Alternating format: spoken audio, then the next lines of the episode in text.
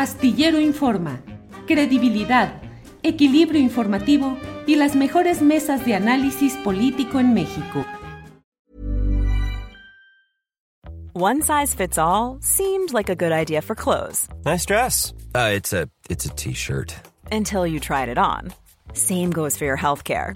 That's why United Healthcare offers a variety of flexible, budget friendly coverage for medical, vision, dental, and more. So, whether you're between jobs, coming off a parent's plan, or even missed open enrollment, you can find the plan that fits you best. Find out more about United Healthcare coverage at uh1.com. That's uh1.com.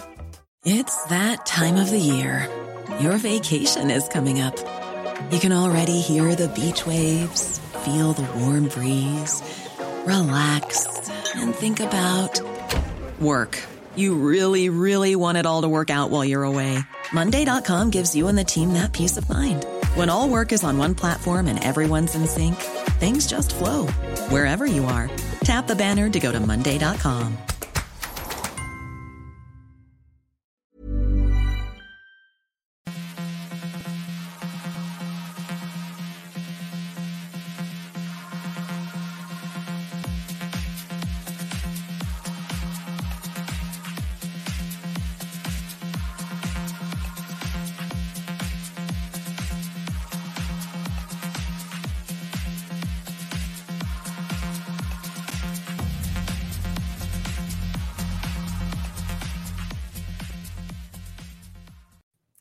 Una de la tarde, la una de la tarde en punto y ya estamos aquí en Astillero Informa, en la emisión correspondiente al lunes 17 de octubre de 2022. Muchas gracias por acompañarnos en esta transmisión, donde usted lo sabe, habrá información, análisis, debate, lo más relevante de este día, en información que compartiré con mi compañera Adriana Buentello, entrevistas, eh, diálogo de periodistas, eh, todo lo relevante aquí en Astillero Informa. Buen lunes, buen inicio de fin de semana, buen inicio de semana.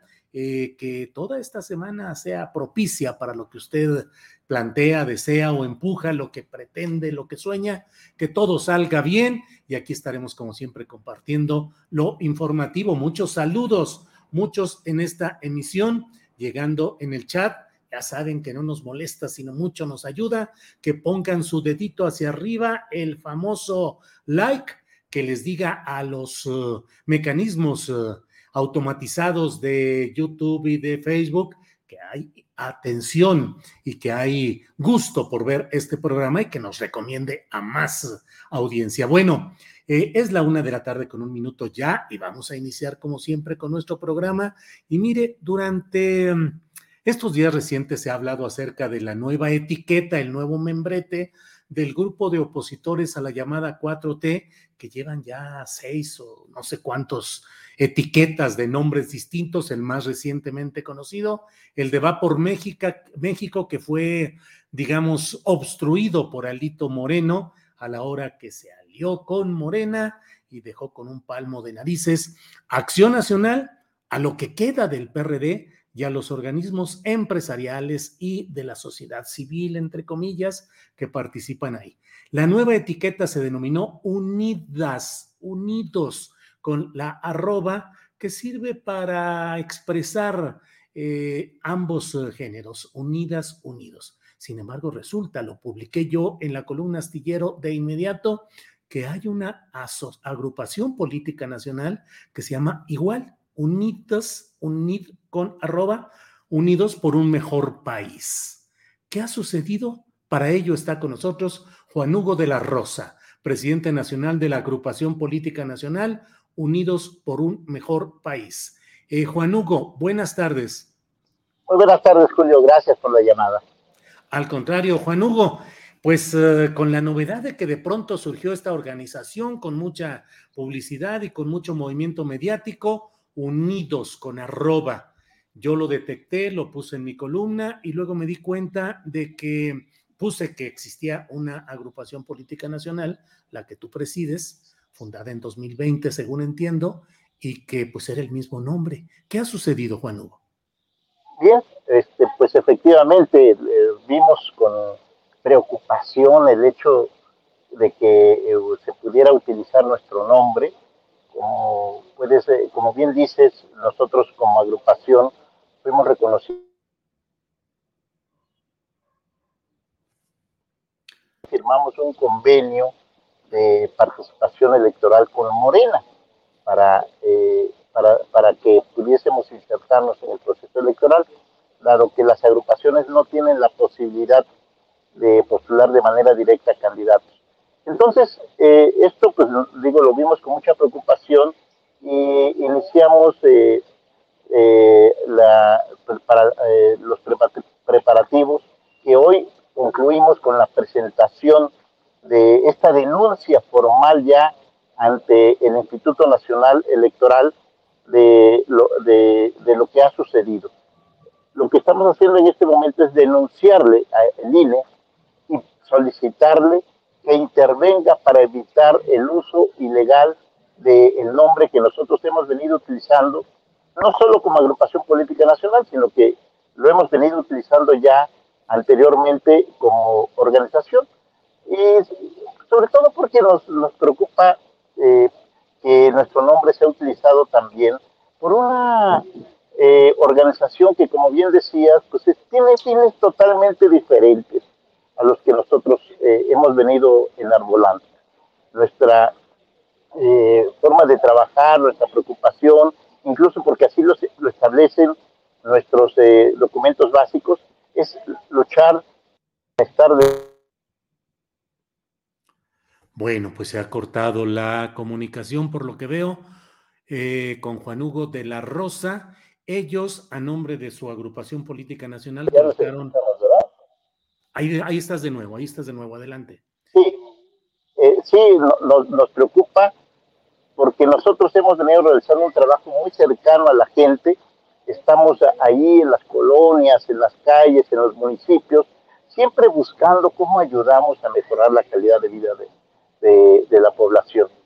Eh, y, y, desde luego siempre preocupados también por la defensa de los derechos, de los intereses de la población, sobre todo de los que menos tienen, como también lo ha enarbolado el presidente de la República, que eso precisamente es lo que ha hecho que nos identifiquemos plenamente con este proceso de transformación que se ha iniciado en nuestro país y que hoy vemos que ha avanzado.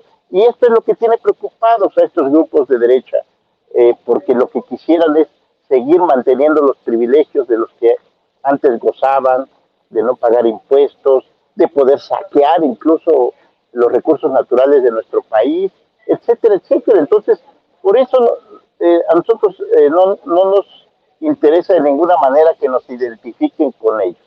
Somos, eh, no somos iguales, somos totalmente diferentes, sobre todo en, en, los intereses, en el trabajo que realizamos, que es lo que buscamos. Nosotros estamos trabajando para construir un mejor país, Julio. Juan Hugo, eh, ¿cuándo presentaron esta denuncia? ¿Cuál es el término jurídico exacto? Denuncia, demanda, objeción, uno, y dos, ¿qué trámite llevará esto y qué consecuencias puede tener? Bien, eh, pues en este momento es en, en términos de, de, denuncia y de también de una solicitud formal al, a el INE para que intervenga en uso de sus facultades para evitar que esa situación se pueda dar. ¿Por qué? Porque el hecho de que una agrupación, y sobre todo con intereses totalmente distintos, pueda utilizar nuestro nombre, eh, generaría confusión entre la población. Y esto es algo que el, INE debe de también estar eh, cuidando, que, que, la gente no, que la gente tenga certeza a la hora de conocer o de participar políticamente. Entonces, esto generaría una falta de certeza lo que le estamos pidiendo a INE es su intervención. Seguramente eh, en otro momento estaremos interponiendo algunos otros recursos, recursos ante otras instancias, eh, dependiendo también de, de, lo que suceda en esos días, ¿verdad? Porque el día de ayer vimos este, eh, que lamentablemente, con todo cinismo, ellos dicen, pues vamos a usar el nombre, ¿no? independientemente de, de, lo que diga el INE, nosotros vamos a usar el nombre, independientemente de las demandas que reciban, van a utilizar el nombre. Entonces, por supuesto que esto nos preocupa y nosotros vamos a hacer todo lo, lo que eh, política y jurídicamente corresponda para evitar que esto suceda. Juan Hugo, los abogados o quien esté asesorándolos jurídicamente, ¿qué les dice? Si no responde el INE, hablas de otras vías. ¿Cuáles pueden ser penales?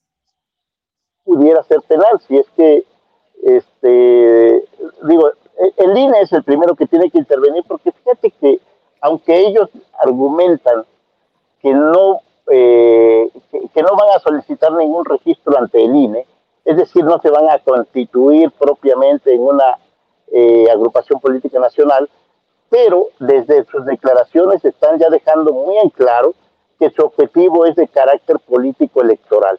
Es decir, se están organizando para participar eh, entre varios partidos y varias eh, organizaciones y personalidades, pues para, para ir a disputar a Morena la, la presidencia de la República en el año 2024. está más que claro que su objetivo es netamente de carácter político electoral y por eso eh, el INE es quien debería de intervenir. Y desde luego podría ah, configurarse algunas otras cuestiones por el plagio del nombre. Seguramente esto podría también ir a, a, una, a otro tipo de acción que pudiera ser penal. Em, Juan Hugo, la presentación de esta denuncia la dirigieron específicamente, es decir, en general, o añadieron nombres de personas específicas? Están señalados los nombres.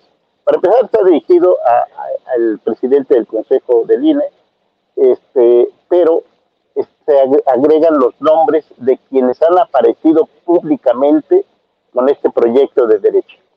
Eh, entonces, eh, son está, por supuesto, Claudia González, este, Gustavo de Hoyos, está Álvarez y Casa, está este eh, eh, varios más, que los que han aparecido eh, públicamente, porque lo único que hacemos nosotros es denunciar lo que hemos visto, lo que hemos atestiguado.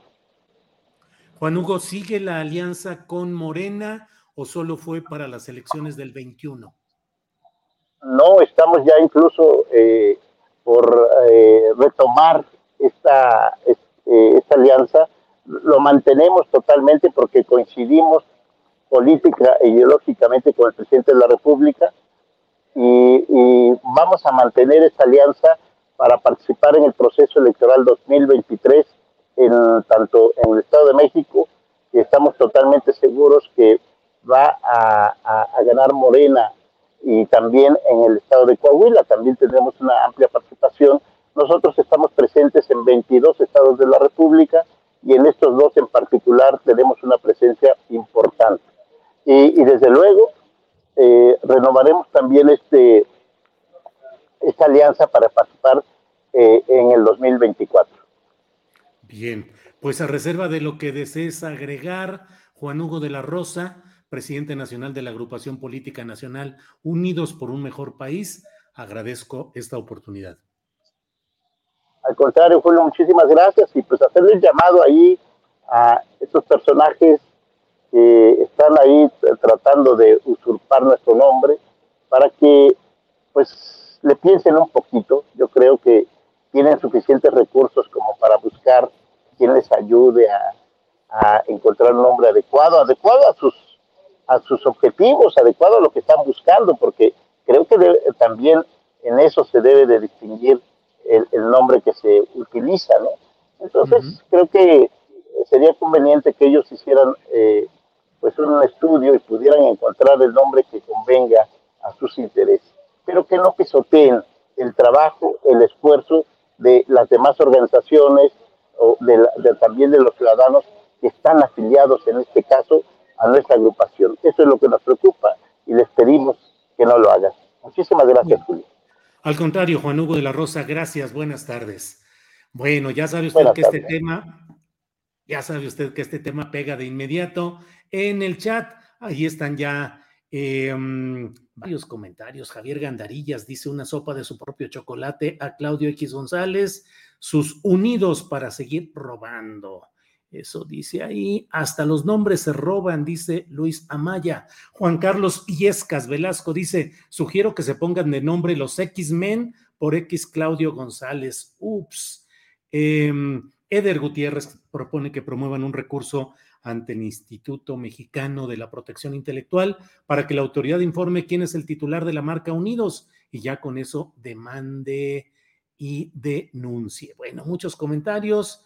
Em, Alfredo García Sánchez debería ver el correcto significado de usurpar. Muchos comentarios respecto a este tema, porque realmente ese nombre ya existía en el registro de organizaciones electorales en nuestro país, el de mm, Unidos. Bueno, vamos a seguir adelante, vamos a seguir adelante con nuestro siguiente entrevistado. Y mire, pues la verdad es que ha habido mucha discusión acerca de lo que ha propuesto la Convención Nacional Morenista, esta eh, agrupación, esta, esta idea, esta propuesta en la cual participa John Ackerman, entre otros morenistas, y que han ido impugnando la realización de los procesos internos de Morena convenciones distritales, asamblea, y bueno, eh, la justicia electoral les ha dado la razón y la propia justicia interna, la Comisión Nacional de Honestidad y Justicia. De eso vamos a hablar en lo inmediato con John Ackerman, a quien saludo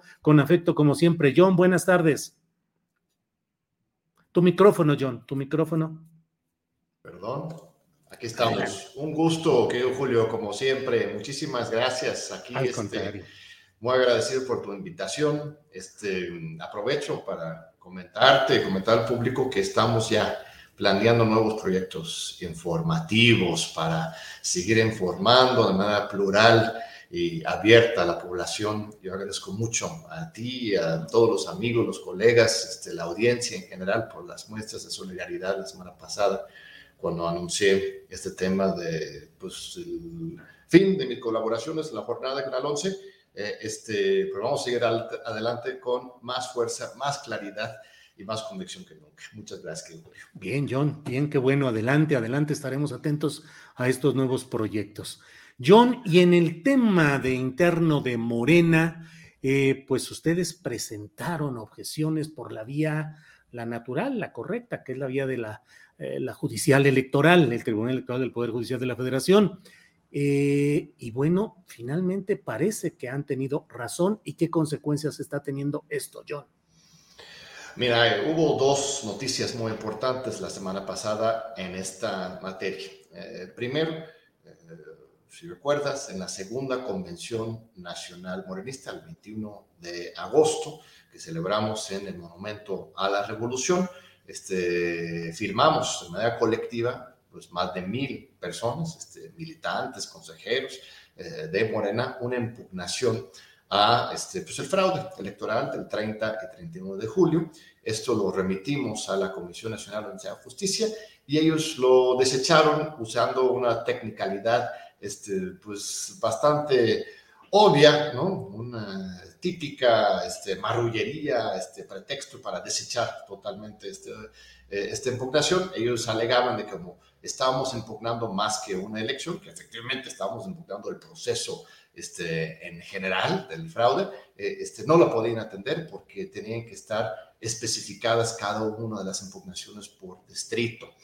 Eh, esto es exactamente lo mismo que hizo el Tribunal Electoral Federal frente a la impugnación madre general de la elección 2006, el fraude contra Andrés Manuel, es terrible como estamos viendo las mismas argumentaciones jurídicas ahora dentro del partido que fuimos víctimas de ellos hace muchos años. Pero nosotros impugnamos esta decisión y el Tribunal Electoral la semana pasada ya devolvió el expediente a la Comisión Nacional de Honestidad y Justicia, este, diciendo, no, pues no me salgas con este pretexto, resuélvanlo, por favor, eh, está a favor o en contra, pero entren, entren al fondo de la situación. Aquí hay mil este, consejeros militantes que están pidiendo justicia y es la responsabilidad de la Comisión Nacional de Justicia respondernos de acuerdo con lo que señala la ley. Entonces, esto va a ser este, pues una prueba de fuego. Vamos a ver realmente hasta qué punto esta comisión entra en el fondo, evalúa las condiciones democráticas o no de las asambleas del pasado 30 y 31 de julio.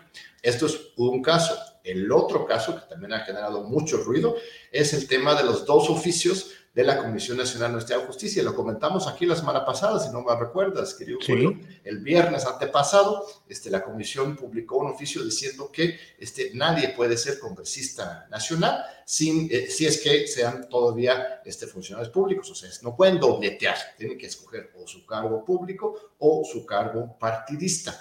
Este, y ahora de repente, bueno, ese mismo lunes cuando platicamos, Mario Delgado dio una conferencia de prensa así, pero diciendo una cantidad de barbaridades jurídicas, es una cosa increíble. Lo que decía Mario es que básicamente el estatuto le vale un cacahuate, que ese oficio también, y que él va a pedir a la Comisión Nacional de de Justicia que este, no aplique el estatuto. O sea, lo que dice ese, ese edificio de la Comisión no es nada nuevo, simplemente reproduce lo que dice el artículo octavo de este partido Morena, que no puedes dobletear, es lógico, no queremos reproducir eso del partido de Estado. Pero este viernes pasado, la Comisión Nacional John, lo que alegaba. Respondió a esas presiones de Mario. Ay, perdón, se salió. Ah, John se salió. Este, no vayan a pensar que está aquí. Esperemos un segundito. Hola, hola. Ya te ando censurando, John Ackerman. No, pero fue cosa tuya, ¿verdad? Creo que sí, perdón, seguro piqué algo por ahí. ¿En qué me quedé? Este, se salió solamente como 10 segundos. Estabas hablando, y yo te iba a preguntar o a decirte que Mario Delgado alegaba que las condiciones políticas de Morena eran diferentes de cuando se hizo el estatuto a ahora y que por eso le iba a recomendar a la Comisión de ah, Honestidad y Justicia que entendiera que ahora sí se podría permitir que fueran funcionarios y representantes, nada más que el Congreso y la elección, yo lo tuiteé, y dije, bueno, es una barbaridad jurídica. El Congreso y la reunión se convocaron conforme a los estatutos entonces vigentes, no a, los nuevos ni por el estilo. Perdón, yo. Eh, exacto, y aunque se aplicaron los nuevos, todavía aplica una provisión muy importante. Ahorita lo, lo hablamos. Bueno, lo primero es que este, llama mucho la atención cómo el presidente del partido puede mangonear a una comisión eh, de honestidad y justicia que supuestamente es un órgano pues, autónomo que tiene que este, resolver de acuerdo con sus criterios jurídicos y no está respondiendo a la línea del presidente del partido. La Comisión Nacional de Honestidad y Justicia es pues, el órgano de, de, control, de ética, este, que tiene que tener esos criterios, no criterios políticos o jerárquicos. Este, entonces, en respuesta a esta exigencia de la presidencia, ellos cambian su oficio ya publicaron otro oficio y ya retiraron el oficio original de los estrados, lo cual es incorrecto. Se, puede publicar una rectificación del oficio anterior, pero ellos hicieron, ah, no, vamos a cambiar como si nadie se hubiera dado cuenta. Este, eso es una legalidad y lo han estado haciendo en muchos casos. ¿eh? Pero bueno, ya hay un nuevo oficio publicado. Este oficio justamente dice eso que señalas, Julio, que este, más bien lo que aplica son los nuevos estatutos, no los viejos. Esto es falso los nuevos estatutos no entren en vigor hasta que el Instituto Nacional Electoral los avale, los publique en el diario oficial de la Federación. Eh, ellos en su oficio citan una jurisprudencia de 2012 que dice que este, los nuevos estatutos se aplican desde luego inmediatamente cuando sean aprobados por los órganos competentes. Esa jurisprudencia de 2012 este, es en función de la vieja esta normatividad en materia electoral. Si recuerdas, en 2014 se hizo una gran reforma electoral, se creó el INE, antes era el IFE, este, se generó una nueva ley que se llama la Ley General de Partidos Políticos, que no existía en 2012, y se pusieron justamente este tipo de candados para evitar que los partidos pues este, abusen de los derechos de sus militantes y abusen del Estado de Derecho. Entonces, ahora con la nueva normatividad a partir de 2014, por supuesto que los nuevos estatutos entren en vigor a, a partir de que hayan sido avalados por el Instituto Nacional Electoral. Pero aunque concediendo sin ceder, ¿no? Este, aceptando sin conceder, más bien, este, eh, esta idea de que los nuevos eh, este, estatutos estarían vigentes, aún así, el nuevo artículo octavo es igualito al viejo artículo 8. O sea, todavía los integrantes del Comité Ejecutivo Nacional y cualquier comité ejecutivo no puede dobletear. Y si hacemos una revisión rápida de los 12 integrantes del Comité Ejecutivo Nacional, vamos a ver que siguen habiendo bastantes problemas. Insisto, aceptamos sin conceder este argumento de lo viejo y lo nuevo, aun con lo nuevo, el artículo sexto prohíbe el dobleteo de los, de los integrantes de los comités ejecutivos. Este, sí. Hernández es senadora de la República, este, el, Andrea Chávez es diputada federal, Este, Adriana Grajales es secretaria de Bienestar del Estado de Chiapas. Este, Almendra Negrete es diputada local de Sinaloa. Este, este, Bishido Jara no es funcionario, pero es la hija del, gobernador, electo en, Oaxaca. Carlos Castillo es alto funcionario de, Secretaría de Bienestar Federal. Este, Nayeli Pedraza es este, titular del Instituto de Capacitación para el Trabajo en el estado de Michoacán. Más de la mitad, casi la totalidad de los integrantes del nuevo Comité Ejecutivo Nacional son funcionarios públicos y ellos tendrían que escoger uno o el otro. John, eso muestra lo que podríamos decir la opción preferencial por lo gubernamental, es decir, Morena está decidiendo integrar al poder de los gobiernos a sus directivas eh, partidistas. Sí, no, es claro, lo hemos denunciado desde el primer momento, es un asalto al partido por el Estado, la reproducción de las viejas prácticas del partido de Estado. Cuando analizamos más allá los 3.000 de congresistas que fueron electos en estas elecciones fraudulentas del 30 y 31 de julio, hemos encontrado que este, aproximadamente 2.000 de ellos, dos terceras partes de ellos, estamos yendo uno por uno, pronto tendremos el informe absolutamente este, pormenorizado, pero no tenemos ninguna duda, una, dos, dos terceras partes, unos 2.000 de ellos son funcionarios públicos. Y eso es ilegal, aceptando que eh, insisto, sin conceder que este, los nuevos estatutos entraron en vigor a partir del 17 de septiembre. Este, no estaba en vigor el 16 de septiembre, el día anterior, o el mismo 17 en la mañana. Entonces, este, llegaron los 3.000 congresistas, 2.000 de ellos eran funcionarios públicos y no se habían separado de sus cargos. Entonces, ese Congreso Nacional pues no es legítimo, no es válido porque este, no fueron personas este, ejerciendo sus facultades como líderes partidistas, sino todavía tenían sus cargos gubernamentales. Entonces hay una cantidad de vicios muy profundos que, insisto, estamos exigiendo que se corrijan. No estamos hablando simplemente para descalificar o para dividir o para alguna grilla interna, no, estamos exigiendo respeto a los principios básicos del movimiento, este, que es para eso que nació Morena, para no mentirnos, robar, no traicionar, para ser diferentes, hacer las cosas de manera distinta. John, ¿tienes, ¿tienen una estimación de cuántos, eh, de cuántas personas estarán afectadas por esta decisión que ya aceptó la Comisión de Honestidad y Justicia de Morena de que no pueden tener los dos cargos, es decir, cuántos tendrían que renunciar a uno u otro cargo. Eh, si estamos hablando estrictamente de los comités ejecutivos este, nacionales y estatales, si aceptamos que ese es el único ámbito, no el Congreso General, que insisto que sí aplica en general, pero ellos quieren minimizar eh, este, la fuerza del artículo octavo que no se modificó en, en este nuevo Congreso, este, pues eh, lo mismo, unas dos terceras partes de todos los funcionarios a nivel del Comité Ejecutivo Nacional, acabo de hacer la lista, es dos terceras partes de los 12 integrantes del Comité Ejecutivo están dobleteando. Esto, un estimado a nivel nacional de los 32 comités ejecutivos estatales, sería más o menos lo mismo. Ahora, John, eh, no sé jurídicamente cómo está planteado, por eso te pediría tu precisión.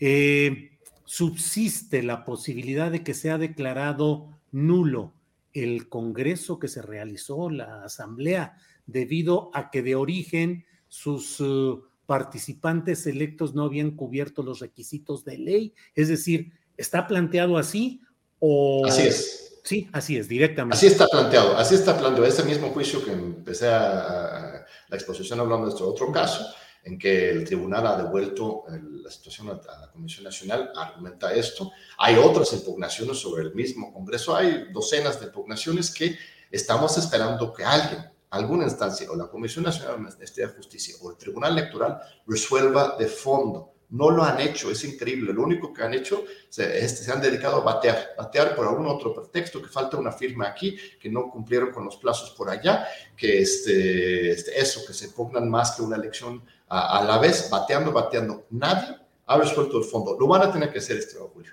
Eh, este, la Comisión Nacional y el Tribunal, si no lo hace el Tribunal, la Comisión, el Tribunal Electoral va a tener que resolver el fondo y hay argumentos de muchísimo peso para echar atrás todo este proceso de las elecciones fraudulentas, de la integración indebida del Congreso Nacional, no solamente este tema de los, del dobleteo de los cargos, muchos otros, y este, pues tenemos que estar muy atentos porque eh, los militantes están, es increíble verlos, este, como los militantes fundadores indignados están defendiendo su partido. Lo más Fácil sería, bueno, no, ya se echó a perder esto, este, se están burlando nosotros, vamos a ir a otro lado, a crear otro partido, regresar a los asuntos privados profesionales. No, es en todo el país los militantes que se han agrupado en este, la Convención Nacional Morenista están este, eh, contra viento y marea, en, presentando sus impugnaciones, este, acudiendo a las instancias correspondientes, aun cuando los están intentando intimidar jurídicamente. Este, personas sin recursos, que no tienen dinero para pagar un taxi, toman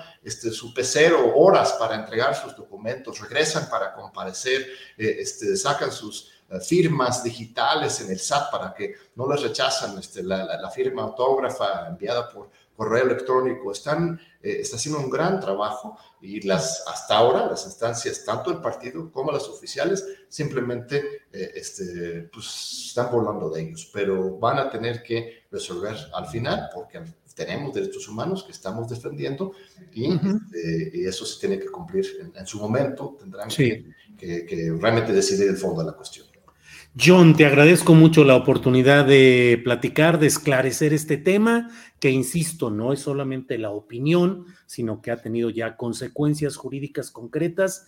Ya veremos qué es lo que sucede en casos muy relevantes como los de la secretaria general Citlali Hernández, de la vocera eh, Andrea Chávez, si es que optan por quedarse con el cargo partidista o con el cargo legislativo, y como eso pues otras cosas que están por resolverse en el ámbito jurisdiccional correspondiente. John, te agradezco mucho a reserva de lo que desees agregar. Gracias, Julio. Nada más este, rápidamente, ayer estuvimos en Cuernavaca, en Morelos, hicimos la primera asamblea de la Convención Nacional Morenista ahí, una cosa espectacular por la articulación de las diferentes organizaciones sociales de base que llegaron a, la Asamblea, mucha indignación y preocupación con respecto a la conducción del gobierno, no sé si llamarle morenista, pues por tema Blanco entró, sí, por el escudo también de Morena y también el PES, eh, este, mucha preocupación con respecto a lo que pasó en estas asambleas de Morena recientemente, sienten que se les están robando completito el partido y el proyecto de la transformación, pero ahí están listos y listas para luchar y defender desde las bases este proyecto originario. Me dio mucha preocupación, pero también mucha esperanza. Está en Morelos un estado muy combativo. Les felicito, les agradezco y sigamos adelante. Ya tenemos foros próximos en Mérida, en Tapachula, en la alcaldía eh, Magdalena Contreras. Se van sumando más y más esta participación eh, este, muy esperanzadora y digna de las bases de, de Morena a favor de la cuarta transformación. John, muchas gracias y seguiremos atentos a lo que siga en este tema. Gracias y buenas tardes. A ti, querido Julio, un abrazo fuerte, un honor, como siempre, estar contigo. Hasta luego, gracias. Es la una de la tarde con 31 minutos. Vamos a entrar en un ratito más, en algunos minutos más vamos a ir con nuestra compañera em, Jacaranda Correa para platicar, ya sabe usted, de cómo ir removiendo, removiendo la neurona. Mientras tanto, déjeme decirle, porque he visto muchos comentarios por aquí en, ah, pues de todo tipo, ya lo sabe usted, discusiones de toda índole. Eh, pero hay quienes están muy preocupados porque cometí por ahí un error el otro día de que no vi junto con mi familia porque estamos hoy en ciudades diferentes, mi esposa y mi hija en Guadalajara, yo en la Ciudad de México, no vimos la serie esta de Velascuarán, eh, fundada en las novelas de Paco Ignacio Taibo II y que está ahora por Netflix. Y bueno, pues Ángeles con toda razón dijo, ah, vas a ver que andabas viendo, nomás vi tantito la cuestión de, de la serie, pero ya sabe usted que luego se arma, pues, eh, el, dijo que ya no me iba a hacer palomitas de maíz y yo dije que voy a hacer yo algunas de ellas y algunas personas por aquí están preguntando, así es que pues ya saben, mándenme recetas de cómo hacer palomitas de maíz muy sabrosas y cómo, em, pues cómo evitar eh, pues estas desavenencias menores, conyugales, familiares, pero que luego pues le dan sabor Sabor al caldo, como luego dicen. Runaguay 70 dice, YouTube esconde a Julio. No fuera Chumel o Chapucero. No, bueno, todo mundo se vale. Gilberto Ramírez, Erika Costa o te refieres a Alejandro Moreno, no lo sé, ¿a qué está hablando Octavio Martínez Soriano? No se derrota a quien está acostumbrado a luchar y no rendirse. Eso hicimos con López Obrador. Pues sí, pues sí, así están las cosas. Fue Mario Delgado y sus chapulines, dice Rubén Tecnología. Bueno, mire, a reserva de que avancemos, déjeme ver, no, pues ya estamos, ya estamos cerca de hacer el enlace con Jacaranda Correa. Terminando con ella, eh, traemos problemas técnicos porque nuestra compañera Claudia Villegas, que siempre nos da su reporte de los lunes en términos económicos, el análisis de la situación económica, empresarial, financiera, eh, pues eh, no puede hacerlo solo por teléfono. Nosotros traemos también ahí problemas técnicos y bueno, ya veremos si logramos hacerlo de la, de la manera adecuada o dejamos para otro día ese comentario.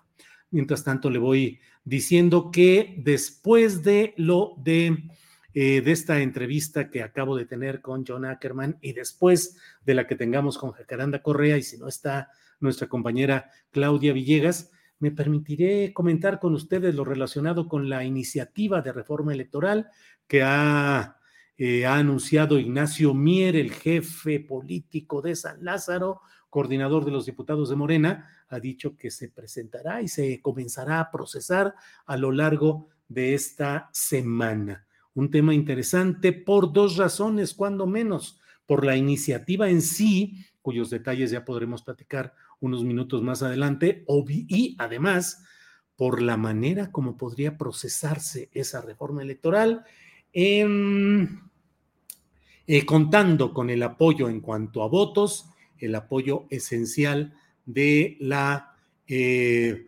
bancada del Partido Revolucionario Institucional, de los diputados acaudillados por el nuevo prócer de la democracia y de la limpieza política mexicanas, que es Alito Moreno, Alejandro Moreno, que se escapó de las garras mm, de los martes del jaguar para convertirse en votante y promotor de votos en iniciativas y asuntos que le importan mucho a la 4T, a Morena y sus aliados. ¿Qué se puede esperar de esta próxima reforma electoral si es que se aprueba? Pues de eso iremos platicando en unos segunditos más. Eh, em, eh, Ay, híjole, César Hernández dice, qué deprimente papel el ser manipulado por tu esposa, César.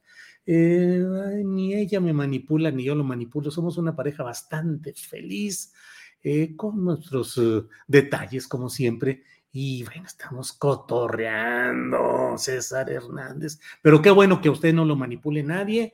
Espero que no lo manipule ni su esposa ni nadie. Digo, está bien, está bien, está bien. Eh, Margarita Castro envía saludos desde la alcaldía Benito Juárez. Gracias, gracias. Eh, aquí una en Nitro dice el peje a repetir los mismos choros de toda su carrera política. Si hay línea e inventos, es porque se les ha dado con las acciones y resultados pie a ellos. Bueno, bueno, bueno, bueno. Está muy ojón papaloma ese Mario Delgado, dice eh, Miguel Ángel. Rábago. Em, Gilberto Ramírez, estimado Julio, para quienes somos lectores de novela policíaca, Taibo deja mucho desear en este género de detectives a la mexicana. Nada como Rafael Bernal y el complot mongol. Pues sí, Gilberto. Y además déjeme decirle que en la interpretación que hace Luis Gerardo Méndez, que es un actor que a mí me gustan mucho sus interpretaciones, lo respeto. Eh, me gustó mucho su papel en Arcos, donde, oye, parejón, donde habla del eh, parejón, vamos, su pareja, porque es un policía uniformado en la frontera, en su patrulla y siempre anda con su compañero. Oh, parejón, vamos a desayunar, parejón. Entonces me encantó la, la frase y el tono, pero es, una, es un tono que repite también en esta serie de Velasco Arán. Una cosa es que uno tenga pues el mismo timbre de voz, pero sí las inflexiones parecerían eh, similares. Y bueno, pero solo lo vi unos minutitos, Gilberto Ramírez, y de ahí se me vino toda esta bronca por la cual hay apuestas ya casi de si voy a acabar durmiendo en Latina, si voy a ser recibido con un chanclazo cuando regrese por allá a Guadalajara, ya veremos con todo. Luis Ruiz Saucedo, pues discúlpate con tu esposa, eso ayuda. Ya me disculpé, ya ofrecí hacer las próxima, la próxima olla palomera, la olla de palomitas, moviéndole para que no se, para que no se eh, peguen, no se quemen, luego sal y naturales y ya, este, una cena romántica, bueno, pues de todo, pero bueno, de todo. Alfonsina López, efectivamente, YouTube esconde la transmisión y la repetición. ¿Qué cosas nos toca pelear con estos asuntos tecnológicos que se supone que son eh, habilitados, que son producidos por eh, sistemas automatizados sin intervención de criterio humano? Pero caray, pues sí que nos pega específicamente a nosotros. Efraín Bernal dice Ignacio Mier, el cacique poblano del Fobaproa, ahora va por los ahorros de cuentas de ciudadanos en los bancos. Alerta, dice Efraín Bernal. Pues sí, Efraín, vaya que hay toda una historia complicada de Ignacio Mier, que ahora es el operador estelar de Morena en la Cámara de Diputados, pero efectivamente cacique con su hijo es presidente municipal por allá, con historias, aprobador del Fobaproa en su momento, en fin, pero ahora pues ya sabe, bautizado eh, de este lado. Eh, Arturo Lechuga Lozano dice, ya me quité la identidad secreta. Órale, Arturo Lechuga, ¿cuál es la identidad secreta de Arturo Lechuga Lozano? Ya lo sabe usted y los que no sepan, ya la irán conociendo. Eh, Georgina Castillo, John Ackerman, ya debería abrir otro partido. Un gran favor nos haría a todos. Ándale. Bueno, pues es la una de la tarde con 39 minutos y vamos de inmediato con Jacaranda Correa. Jacaranda, buenas tardes. Hola, querido Julio, ¿cómo estás? ¿Cómo te va? Bien, Jacaranda, con mucho gusto iniciando el lunes y puesto aquí para ver con qué vamos a remover, a ritmo de qué vamos a remover las neuronas en esta ocasión, Jacaranda. Pues mira, mi querido Julio, fíjate que yo me había negado a hacer la tarea y a involucrarme con este libro, ¿no? Ah. Entonces, pues em, a partir de una conversación con un, colega me dio el libro porque yo dije, yo de ninguna manera voy a comprarlo, no voy a gastar mi dinero, no voy a perder tiempo, pero en fin, después de reflexionarlo y, adentrarme en su lectura, mira, me lo eché todo, pues quiero compartir algunas cosas. Eh, digo, a reserva de no repetir lo que ya se ha dicho en innumerables espacios, tú mismo has comentado varias cosas, pero bueno, hice la tarea, Julio. Lo primero que quiero este, comentar es que ciertamente eh, tiene que ver primero con, una, con un asunto editorial, ¿no? La, editorial Grijalvo, que por ahí tiene algunos títulos valiosos, pero ya desde hace un rato se, se decantó pues por lo vemos en su propia página, por, por una gran variedad de libros que tienen que ver con autoayuda, recetas, manuales de recomendaciones, cómo ser buenas esposas, en fin, un género que ha desarrollado mucho que se llama novela romántica erótica, en fin, y no deja de llamar la atención, Julio, pues la, la idea de perfilar un libro de esta calidad tan baja, ¿no? Nos, debe, yo creo que de llevar a pensar mucho en la crisis de, contenidos, ¿no? Eh, de la calidad eh, literaria de los grandes conglomerados editoriales, en este caso eh, Penguin Random House, que tiene buenas cosas, pero aquí en el caso de, de Grijalvo y con este libro, ¿qué necesidad de hacer esto, pues que algunos llaman literatura trash, ¿no? O sea, libros basura que realmente dejan muy mal parada a ese editorial y a ese conglomerado. Y lo digo, Julio, porque después de, leerlo, o sea, no es de oídas, lo leí completo, eh, más allá de la, de la disputa de si es periodismo o de si es un libro o no testimonial, este librito que además cuesta 299 pesos y que se agotó, ¿no? Repito, yo no lo, no lo, no lo compré. Sí rescata un género, desde luego, pero eh, eh, si se vale y si cabe la, eh, digamos que la clasificación yo diría que es una suerte de libelo, un panfleto en el que se calumnia, se denigra, se insulta ¿no? a un sinfín de personas, empezando desde luego por el presidente.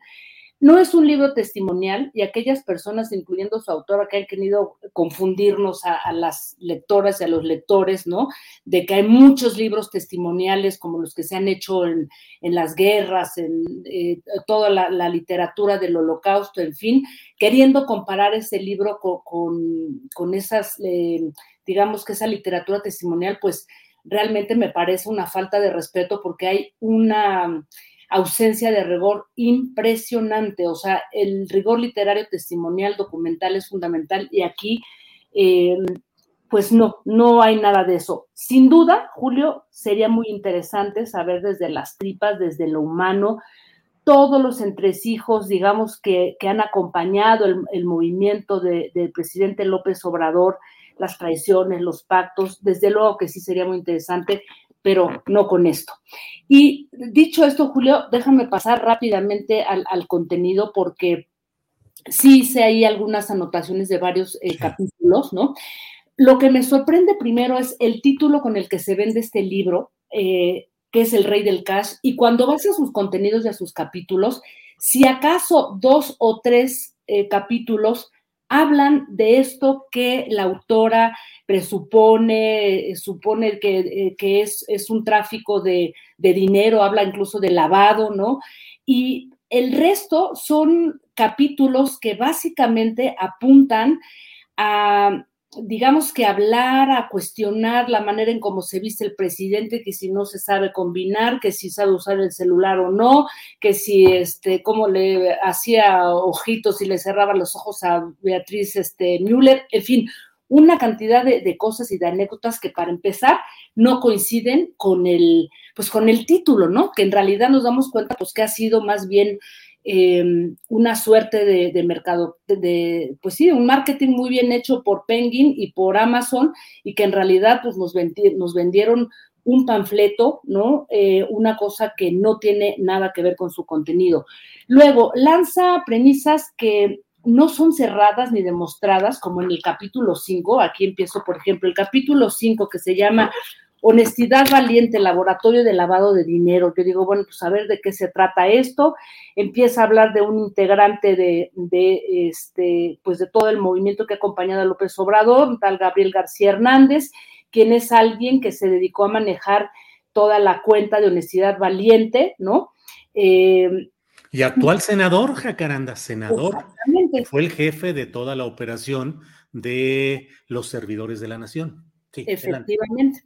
Pero fíjate, aquí, digamos, hace una descripción de su personalidad, de cómo se volvió hermético, huidizo, eh, y dice, era totalmente antiprotagónico y así se construyó el laboratorio de lavado de dinero que permitió al candidato de la izquierda aceptar aportaciones para su manutención, la de su familia y sus colaboradores. Y entonces le das vuelta a los capítulos, a este capítulo y dices, ¿Dónde está, eh, o sea, dónde se comprueba esta, esta premisa? Ninguna. Habla de, la caída, luego del ascenso, hasta donde tú dices llegar a, este, al Senado, pero ni una palabra de lo que tiene que ver con lavado de dinero. Luego pasa al, al, otro que te decía yo que tiene que ver con acusaciones personales, no se sabe vestir, no sabe usar el celular, capítulo 16, con un título además que es como digno de, un programa de espectáculos que dice, ni el celular sabes usar, ¿no? Y ahí cuenta una anécdota de que un día le habló el presidente desde, desde a la propia Elena, desde el teléfono de Beatriz García Müller y que este, se confundió. En fin, una cosa que no vale la pena realmente en la que no vale ahondar porque me parece absurdo.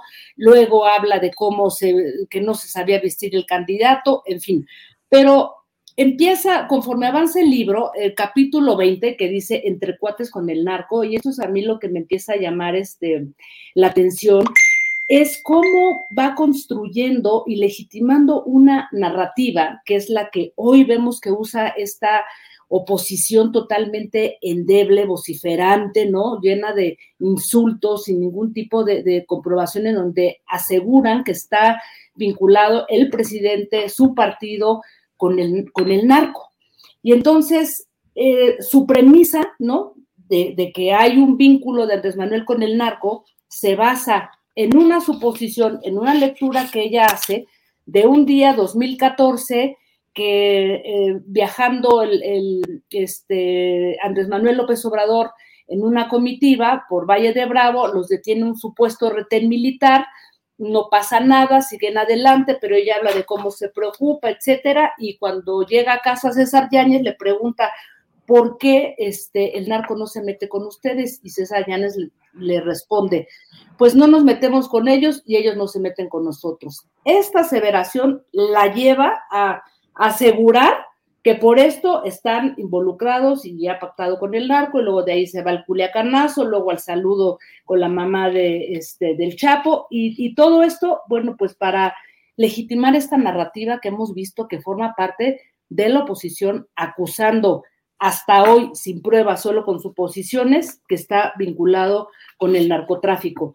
Y de ahí, Julio, eh, pasamos con esto, con esto concluyo a un último capítulo, que, es el capítulo, perdón, el capítulo 28, que dice, me dejaron encuerado, ¿no?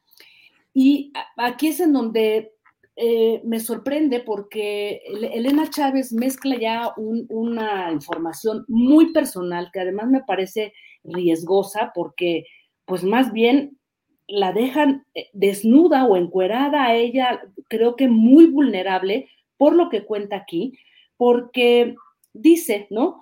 A partir del 2016 ya no tuvo información directa sobre las andanzas de López Obrador y sus recaudadores. Eh, los tres años lejos de la secta obradorista, imagínate nada más, la secta obradorista, los ocupé en sanarme. Ocupé durante, eh, acudí durante 36 meses al psicólogo para recuperar la autoestima que este grupo me había robado con sus imposiciones y chantajes. Lo narrado en este libro se lo conté a mi médico, que con ayuda de medicamentos me enseñó de nuevo lo valioso que era yo como mujer profesional del periodismo. Desde luego me aferré con todas mis fuerzas a Dios, que ha sido la luz en la oscuridad para darle paz a mi alma y abracé con todo mi amor a mis perritos. Bueno, ella ya había contado en un libro autobiográfico todos los problemas psiquiátricos que ha tenido después de tres años. De hecho, el libro que se llama Elisa, el diagnóstico final, en el que cuenta la tremenda depresión que ha vivido desde el 2006 hasta el 2019 año en que empieza a escribir este libro, no estoy contando nada que no sea público, ¿eh? porque este libro es autobiográfico y aquí al final ella lo, cuenta.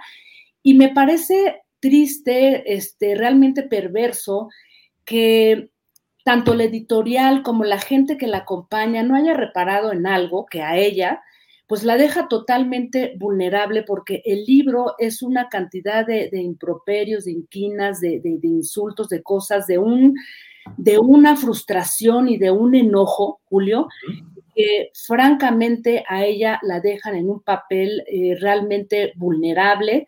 Y mi, pregunta es, ¿quién está detrás de todo esto? ¿Cómo la han dejado ir así? ¿Cómo la han aventado cuando ella cuenta y cuando sabemos que hay un libro en donde pues donde ella misma narra que ha vivido luchando con fuertes depresiones, tomando medicamentos psiquiátricos y pues que esto la ha dejado de, tal forma devastada que ella dice que pues es la secta obradorista la que la dejó así. O sea, es una reflexión, Julio, que me parece muy dura, muy triste para quienes pueden estar detrás, obviamente abogados, dinero, intereses, ¿no? Para permitir que ella salga, se muestre y se así se, lance con todos ningún tipo de rigor y haciéndola pasar por un ridículo que realmente me parece pues muy lamentable y muy triste, Julio, más allá de todo lo que he dicho que representa pues de lo que este, este libro tiene como un contenido bastante endeble, Julio.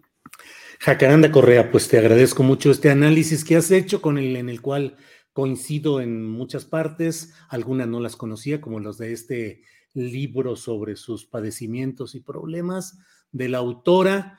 Eh, luego nos reprochan y nos dicen, ¿por qué le dan tanta atención a este libro? Y yo suelo decir, no es que le demos atención al libro ni al autor en sí, sino al conjunto de intereses empresariales, mediáticos, políticos que están detrás, editoriales, que están detrás de todo este movimiento. No es que el libro en sí constituya una prueba que vaya a tumbar gobiernos y que derrumbe y que devele y que revele cosas. No, no lo es. Pero justamente porque está siendo utilizado como un instrumento político de altos intereses conjugados para ir contra un proceso político como es el de la 4T, que tiene derecho legítimo a seguir adelante, es decir, que tiene una mayoría ciudadana a su favor, pues creo que vale la pena también, así como con frecuencia señalamos errores, defectos, imprecisiones de este gobierno, del propio presidente López Obrador, pues también debemos de tener el apego a la veracidad periodística y analítica para decir esto está mal, está siendo utilizado, es un instrumento y es una trampa. Jacaranda, pues como siempre, muchas gracias por, por lo que nos aportas. Un abrazo, querido Julio. Pues sí, como tú dices, ¿no? No es que el libro constituya una obra de la literatura este, imprescindible, pero sí, como tú bien lo señalas, creo que es importante leer todo lo que está ocurriendo y cómo este hashtag utilizado por la oposición se ha apuntalado y ahí sigue, ¿no? Insistiendo, insistiendo, insistiendo. Jacaranda, pues muchas gracias y seguimos en contacto. Gracias. Un abrazo, querido Julio. Hasta luego, Jacaranda Correa. Bien, vamos de inmediato con Claudia Villegas, que sí está con nosotros. Aquí está ya conectada para su análisis, su comentario de los lunes. Claudia, buenas tardes. Hola, Julio, ¿cómo estás? A la carrera, Claudia, con mucho trabajo, con mucha actividad. ¿Cómo vas? Igual, Julio, aquí estoy arreglando la cámara para que no se vean aquí mis cosas desordenadas. No, pues ahí vamos a ver tus libros y todo lo que estás leyendo. Claudia, ¿de qué nos vas a hablar hoy? Julio, pues mira, eh, yo quiero hablarte evidentemente de los temas que tienen que ver con el presupuesto de egresos, porque resulta que esta semana va a ser clave para comenzar con la discusión de los dineros que se van a gastar el próximo año. Y en Revista Fortuna, bueno, pues ya estamos publicando perdedores y ganadores del paquete económico 2023. Evidentemente, Julio, los ganadores son los proyectos insignia del presidente López Obrador, entre ellos el tren Maya, sobre todo el tren Maya, y los grandes perdedores, pues son los proyectos de inversión relacionados con ciencia y tecnología. Entonces, Julio, bueno, pues semana de presupuesto, por lo cual me parece súper importante que de una manera u otra la sociedad civil, los contribuyentes, quienes votamos por el presidente López Obrador y por su movimiento de la cuarta transformación, solicitemos rendición de cuentas de cómo va la inversión en estos grandes proyectos de infraestructura. En este caso, Julio, pues el Aeropuerto Internacional Felipe Ángeles allá en Santa Lucía, bueno, pues hoy fue tema, no sé si coincides conmigo, fue tema de la conferencia de matutina del presidente López Obrador, porque es un tema que es clave para saber cómo se están gestionando los grandes proyectos. Yo he dicho aquí en tu espacio, Julio, que el Aeropuerto Internacional Felipe Ángeles es el futuro para nuestro país ante una terminal saturada, ante una terminal que tiene ya algunos problemas. Pero también hay que decir que de acuerdo con los estados financieros del Aeropuerto Internacional de el Felipe Ángeles en Santa Lucía, lo que estamos viendo es que durante los primeros seis meses de operación, en lo que va del año, se inauguró en marzo, julio, la Secretaría de Hacienda, incluso la propia Secretaría de la Defensa, han estado inyectando recursos y se ha ampliado el presupuesto para la operación de este aeropuerto, Julio. Claudia, ¿y qué perspectivas hay? Porque bueno, eh, hay algunos negocios, por llamarlo así, en los cuales eh, pues el que entra sabe que se llevará un tiempo que esa inversión eh, sea redituable, que tenga regreso, que tenga ganancia, y dice, bueno, pues al principio puede ser difícil, pero aquí, ¿cuáles son las perspectivas del AIFA si en este lapso que estás hablando ha habido que inyectarle recursos extra? ¿Será que no avance este proceso y se pueda estancar delicadamente? No, definitivamente el, el aeropuerto Felipe Ángeles va a ir evolucionando, Julio pero lo va a hacer de una manera muy lenta. Eh, la revista Proceso, sabes, es la portada de esta semana y a mí me tocó analizar los números y también las advertencias que le hizo la Auditoría Superior de la Federación. Hoy hablaba el presidente López Obrador de estos criterios costo-beneficio. Precisamente cuando se analiza en 2019 el análisis costo-beneficio que presenta la Secretaría de la Defensa Nacional, Julio, la Auditoría Superior de la Federación, que no es una, una auditoría que se hace para ver cuánto gastaste. Este tipo de auditorías que hace la Auditoría Superior de la Federación son muy interesantes porque lo que revisan son inconsistencias en estos análisis de factibilidad que se presentan para sustentar, pues, los grandes proyectos en los que participa dinero público del gobierno federal. Lo que decía ahí la Auditoría Superior de la Federación, que le preocupaba cómo el análisis en el que se involucraba la operación todavía del AICM Benito Juárez, del aeropuerto de Toluca y del aeropuerto Felipe Ángeles había tomado ciertos números equivocados y eso me parece muy grave porque ellos habían tomado en cuenta que el aeropuerto de Toluca ya estaba recibiendo eh, vuelos internacionales y que tenía números diferentes. En otras palabras, Auditoría Superior de la Federación dice, con los números que ustedes hicieron, el análisis de costo-beneficio hacia el año 2050, el aeropuerto Felipe Ángeles podría haber sido totalmente sustentable año con año, pero esos números se tomaron mal. Y entonces la Auditoría Superior de la Federación le dice a la Sedena, desde 2019, Julio, le dice, tienes que ir y promover con las aerolíneas, tienes que ir y promover con las autoridades internacionales que se dé el reconocimiento de la base Felipe Ángeles para que lleguen vuelos, pero sobre todo tienes que reconocer que al final del día aerolíneas y sobre todo usuarios van a tener la última decisión de si usan o no usan ese aeropuerto, por lo cual hay que ocuparse de, movilidad, hay que ocuparse de negociaciones, y eso se lo dijo Julio hace tres años. ¿Qué pasó entonces que ahora lo que tenemos, todas las aerolíneas están preocupadas porque piensan que habrá algunas medidas que las obliguen a ir al Felipe Ángeles? Y la otra es que ahora el gobierno dice, bueno, como no quieren ir, entonces tengo una aerolínea en donde va a participar el ejército también y entonces vamos a poder tener muchos vuelos que vayan sobre todo al sureste del país, a el tema turístico. Entonces, Julio, creo que no, no se debió haber ignorado esa recomendación que hizo la Auditoría Superior de la Federación. Bien, Claudia, pues gracias por este enfoque y este análisis. Eh, Claudia, ¿y en cómo vamos con ese tema que a todos nos trae preocupados de la inflación?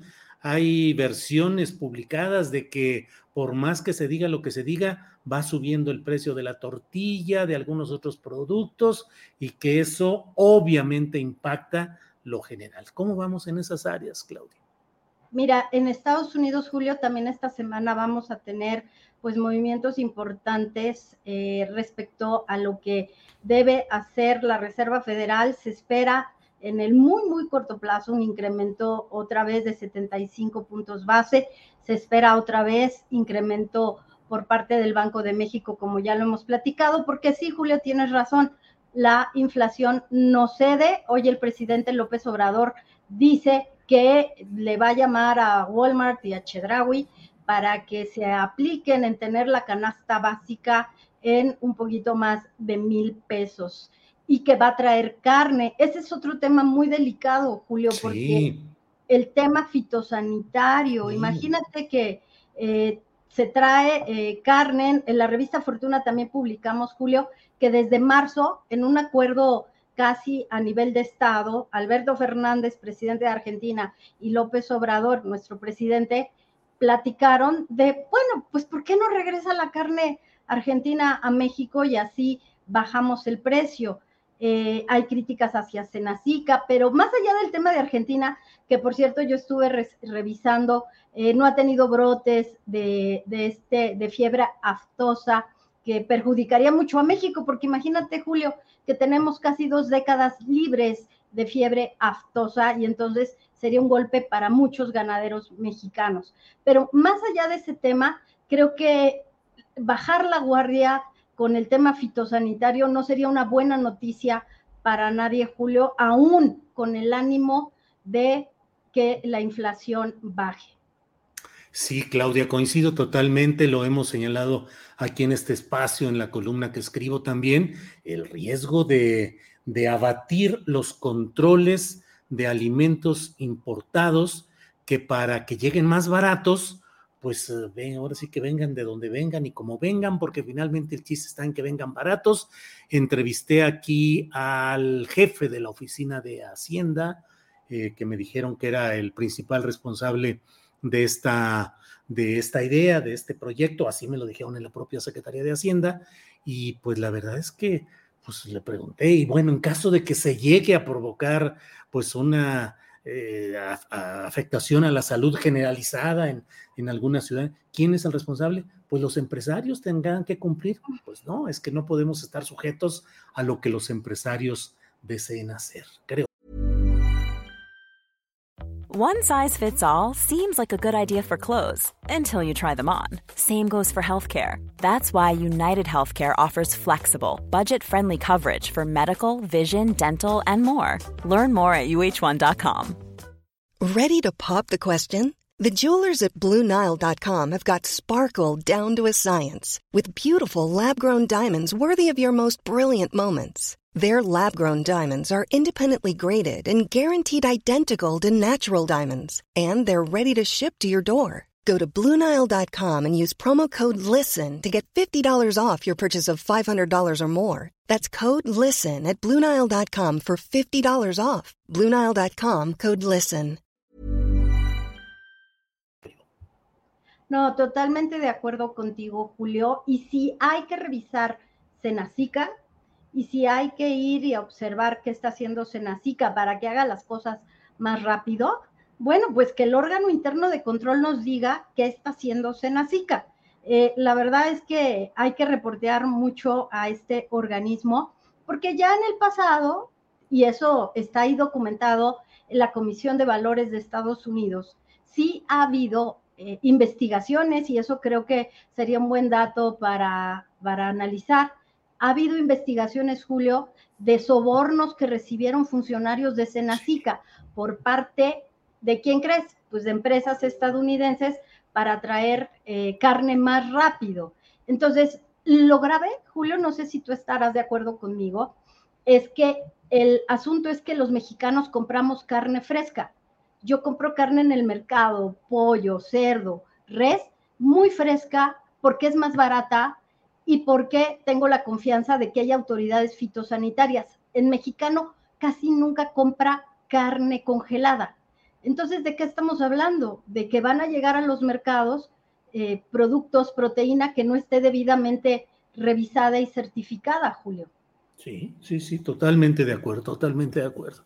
Claudia, pues a reserva de lo que desees agregar, como siempre ya sabes que agradecemos mucho el esfuerzo que en tu torbellino de trabajo haces para poder estar un rato con nosotros. Sabes que lo apreciamos mucho. No, gracias, Julio. Venía en la bicicleta y sí llegué rapidísimo.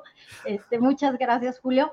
Oye, no, pues ya se nos fue otra vez el tiempo, a ver si la próxima vez sí platicamos de salud digna de la dicotomía médica, porque ahí hay también impactos inflacionarios, porque aunque la Ley General de Salud, Julio, se modificó, muchos médicos, muchos hospitales siguen cobrando de más a las personas que tienen análisis clínico. No puede ser que se calcule que el 50% del análisis clínico es pura comisión y que sí se pueda bajar. El caso de salud digna que lo observamos con una mirada muy crítica, Julio, ¿eh? no es un public reportaje. Ah, les fuimos a preguntar cómo le hacen para pagar menos, cómo le hacen para que un chico pueda tener lentes con 200 pesos. Creo que vale la pena analizar dónde están esos cuellos de botella y esas intermediaciones que nos están quitando dinero, Julio. Claudia, con mucho gusto. Qué tema tan interesante, de verdad, porque vaya que están desatados los precios en toda la cuestión de análisis clínicos, que por la situación de la pandemia en general y en particular por lo que cada quien va teniendo con el avance de la vida, pues cada vez necesitamos más análisis, más eh, diagnósticos y bueno, todo un tema. Ojalá y lo podamos platicar la próxima vez, Claudia. Gracias, Julio. Un abrazo a todos y a todas y un honor siempre la audiencia de Astillero. Gracias, Claudia. Hasta luego, hasta el próximo lunes. Gracias. Bueno, pues son las dos de la tarde con seis minutos y ¿qué cree usted? Ya está con nosotros nuestra compañera Adriana Buentello que hace su entrada a tambor batiente. Adriana, buenas tardes. ¿Cómo estás, Julio? Muy buenas tardes. Pues de aquí dando lata, iniciando la semana. ¿Qué tal? ¿Ya, ya, ya contentaste a la comandante en jefe? No se deja, no se deja contentar. ¿Tú crees? Nomás por unos minutitos que vi la serie de Velascoarán, cuando no me acordaba que había quedado con ella de que íbamos a ver juntos. Y pues ya ando, ando de capa caída, con mi mandil todo eh, desastroso y toda la cosa. No, hombre, no, no, no hay una relación muy, muy agradable y muy. Sí, hay gente que se lo toma muy a pecho, ¿verdad? Hay gente que en las redes se lo toma. Pero como ayer vimos que estuvo muy intensa la discusión en redes sociales, yo creo que vale la pena hacer una propuesta aquí en el chat. Julio, no sé cómo veas, que manden las propuestas de cómo contentar a, a nuestra querida Ángeles, cuáles son las propuestas, qué es lo que hay que hacer. Eh, yo, por un lado, sí te diría que podrías aprender a cocinar, no nada más palomitas, alguna otra cosa, algo coqueto, algo rico, algo que le guste, o a lo mejor ir al cine a ver una película que no sea de tu agrado necesariamente, pero que sepas que le gusta, porque luego no sé si eso pasa, ¿no? Que a ti no te gustan las películas románticas o las películas de X cosa, y mejor que se vayan con las amigas a verla, ¿verdad? ¿Verdad? Ya te, ya te vi. Sí, sí, sí, sí, no me gustan las románticas y las así suavecitas. A mí me gusta más la violencia, eh, los problemas sociales, los documentales. Es decir, a mí me gusta ver lo que es, eh, pues, las películas de fuertes, digamos. Y Ángeles no. Entonces, pues, ahí Pero aquí, hablamos de reparar el daño. Aquí hablamos... Sí, sí, no, no, no, no, no. Si ella quiere que vaya, que vayamos a ver la que quiera, cuantas veces quiera, ya me rindo, ya me tiro al suelo, ahí muere. Así que manden, manden sus mensajes con las propuestas. Vamos a ver si nos ayudan a hacer una encuesta. ¿Qué tal una encuesta también? También podría ser para que ya se contente nuestra querida Ángeles, Julio. Sí, hasta aquí llévale flores, dice Gabriel González. Mariachis, dice Octavio Martínez Soriano. No, no le gustan los mariachis. No, pero además también, incluso hasta las flores son muy bonitas, pero a mí me da un poquito de tristeza que pues se mueren, ¿no? Entonces, pues algo que pueda ser un poco permanente, quizá una planta, esas sí se pueden, aunque yo sé que ustedes tienen muchas plantas, pero algo que no se, se acabe en unas horas, ¿no? Así es, ya encontraremos. Pero ahí sigue, ahí sigue. Ya están llegando muchos comentarios de qué sugieren. Tona Díaz dice, Adriana ya se puso de acuerdo con Ángeles, Julio. Ándale, Adriana, andas conspirando. No, no, ¿eh? que se calme la audiencia porque me va a costar la chamba. Adriana, ¿qué tenemos? Hay mucha información, ¿qué tenemos? Sí, tenemos ya muchas cosas eh, por acá. Hoy tenemos también una conferencia eh, de prensa bastante larga, pero fíjate que eh, ahorita, hace unos minutos, hay que ver esta, esta conferencia que se dio, se reunió la jefa de gobierno de la Ciudad de México, Claudia Sheinbaum, los legisladores también, con los legisladores capitalinos y con el titular de la Secretaría de Gobernación, Adán Augusto López Hernández, en torno a este tema de la reforma constitucional en materia de seguridad. Y aquí lo interesante, Julio, de las eh, declaraciones que dio el secretario de Gobernación es, por un lado, que rechazó que el titular de la Sedena, Luis Crescencio Sandoval, se negara a comparecer ante diputados por este tema de la filtración y los Guacamaya leaks. Dijo que la Comisión de Defensa de la Cámara de Diputados no es el organismo ante el que tiene que rendir cuentas un funcionario en ese caso el secretario de Defensa. Esas son las declaraciones de Adán Augusto López Hernández. Y además también señaló que el encuentro de trabajo que se iba a realizar iba a ser en las instalaciones de la defensa, pero que el secretario de esta comisión, Sergio Barrera Sepúlveda, le envió al titular de la Sedena una carta con expresiones irrespetuosas, lo que motivó a que se cancelara esta reunión, Julio. Esto es algo de lo relevante que está sucediendo en las, en las últimas horas. Híjole, pues eh, ahora sí que entro en frío porque no, aquí metido en el trabajo de, la entrevista y todo, no, no había visto esta información, pero pues hasta donde yo veo es la Comisión de Derechos Humanos, de perdón, la Comisión de la Defensa Nacional, la que citó al secretario de la Defensa Nacional. No veo por qué no tendría que comparecer el secretario de la Defensa ante la Comisión de la Defensa Nacional de la Cámara de Diputados, por un lado, y por otro, pues expresiones irrespetuosas de un diputado. Los diputados y los legisladores en México no pueden recibir reprimendas ni ser eh, em, señalados adversamente por las expresiones que realicen en función de su cargo. Y bueno, pues si ese diputado quiere hacer algún tipo de señalamientos respecto a un funcionario público que debe responder ante el Congreso, yo no veo por qué pudiera, pero bueno, ya entraré al detalle, ya veré un poquito más qué es lo que, qué es lo que hay aquí, pero bueno. ¿Y qué más información tenemos, Adriana? Fíjate que en el chacaleo que mandaron, en la Secretaría de Gobernación, este, pues no está, son 13 minutos de ese chacaleo y no están esas declaraciones. Entonces, esta, eh, también para mayor referencia incluso de la propia audiencia, esta nota está en el Universal sobre esta, esta conferencia. Y más adelante también pues daremos más detalles, ya que tengamos como todo el material disponible. Y también comentar algo importante ayer, Julio, la Fiscalía General de la República dio a conocer que lleva dos carpetas de investigación, una con la adquisición por parte de la PGR de eh, Enrique Peña Nieto, eh, del, del, equipo de inteligencia Pegasus por casi 457 millones de pesos, en la que se advierte la existencia de un concurso de delitos consistentes en peculado, de acuerdo a lo que da a conocer en comunicado de prensa la Fiscalía, fraude equiparado y asociación delictuosa, y cuyos presuntos responsables fueron Tomás Herón de Lucio, director en jefe de la Agencia de Investigación Criminal y otros servidores públicos, que no da a conocer este comunicado eh, debido eh, al proceso que se lleva a cabo. Y también hay otro proceso por el delito de intervención ilegal de comunicaciones privadas en contra de periodistas y defensores de derechos humanos.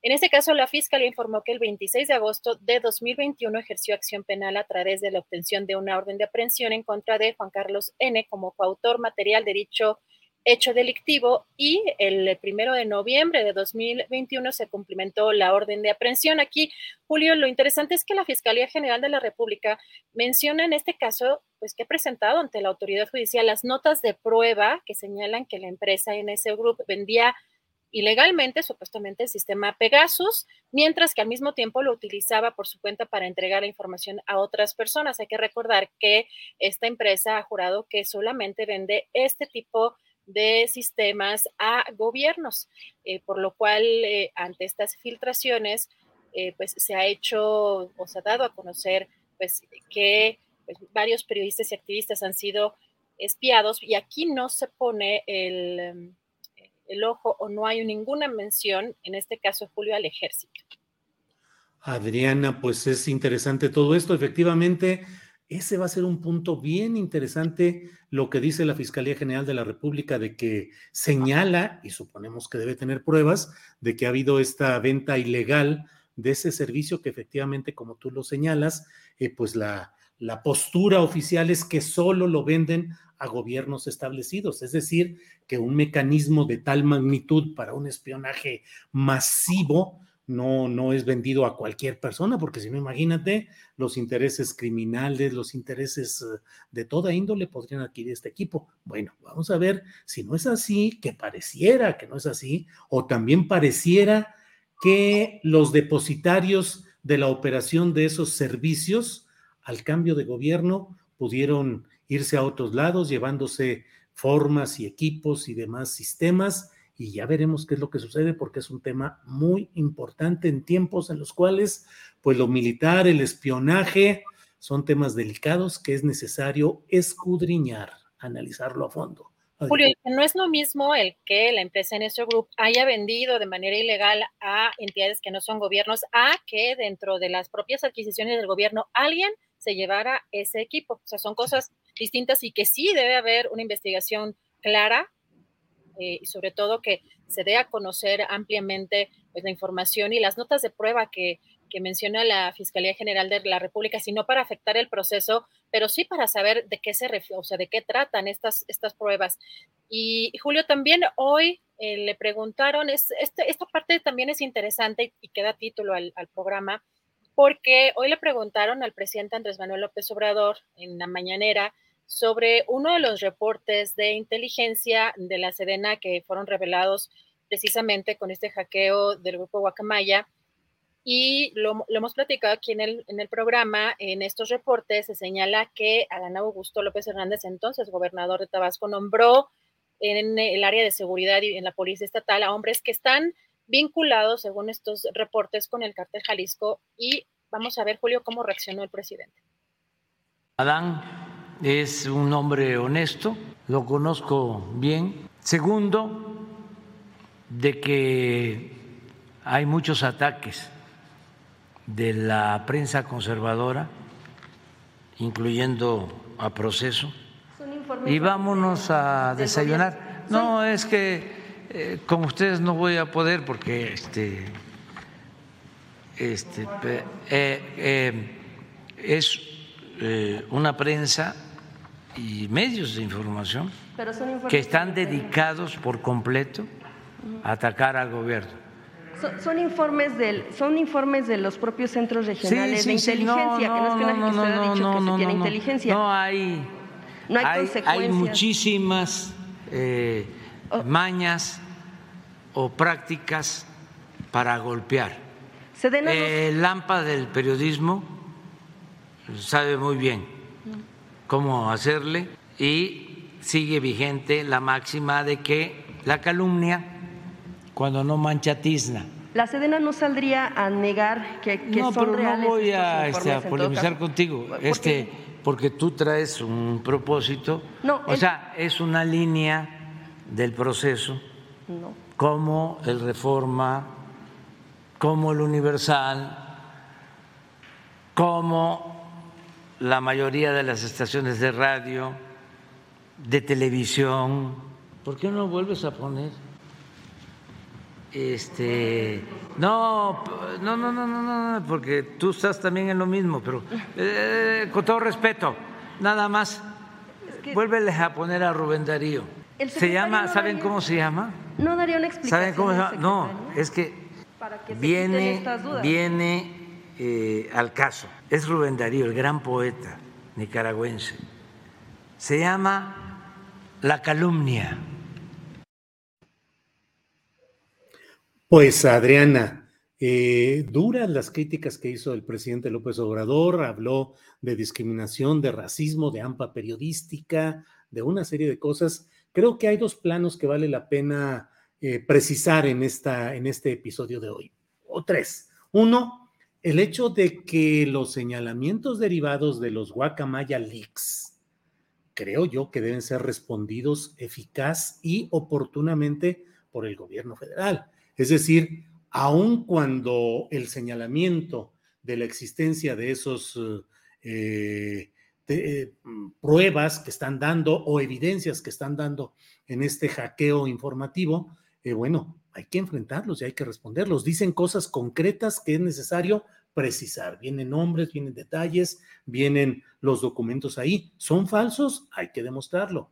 Eh, ¿Son parte de una campaña sucia? Pues hay que demostrarlo, pero no se puede evadir el hecho de que la seguridad informática de la Sedena fue violentada por problemas de falta de concreción en seguridad informática de la propia Sedena y que se ha exhibido una serie de cosas que muestran, pues ahora sí que al desnudo la operación de las Fuerzas Armadas Mexicanas. Eso no puede evadirse, lo lleve a la tribuna de la mañanera proceso o el medio que sea. Uno. Dos, de que hay una campaña mediática, me parece que sí, muy desatada, por ciertos factores muy en momentos muy precisos. Esta campaña se desató a partir de la revelación de la parte eh, testada del informe de Alejandro Encinas. A partir de ahí comenzó una cascada de hechos que han llegado a las revelaciones de Guacamaya Leaks y a otros temas, incluyendo ahora el libro del Rey del Cash, que forman parte de una incertidumbre eh, intencional que se está generando en la vida política y social de México.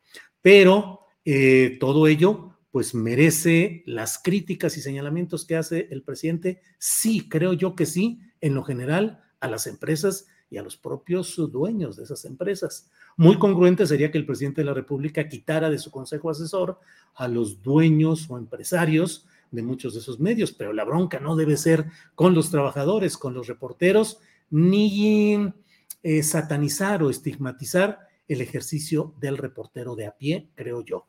Y tercero, lo relacionado con el hecho de que esta discusión sobre lo que debe ser y hacer el ejercicio periodístico debe ampliarse y debe mantenerse sin que se restrinja el derecho del reportero o del medio a discutir, analizar, a plantear cuando la respuesta del poder no sea la que corresponde a lo que legítimamente se está preguntando. Por ahí lo veo, Adriana.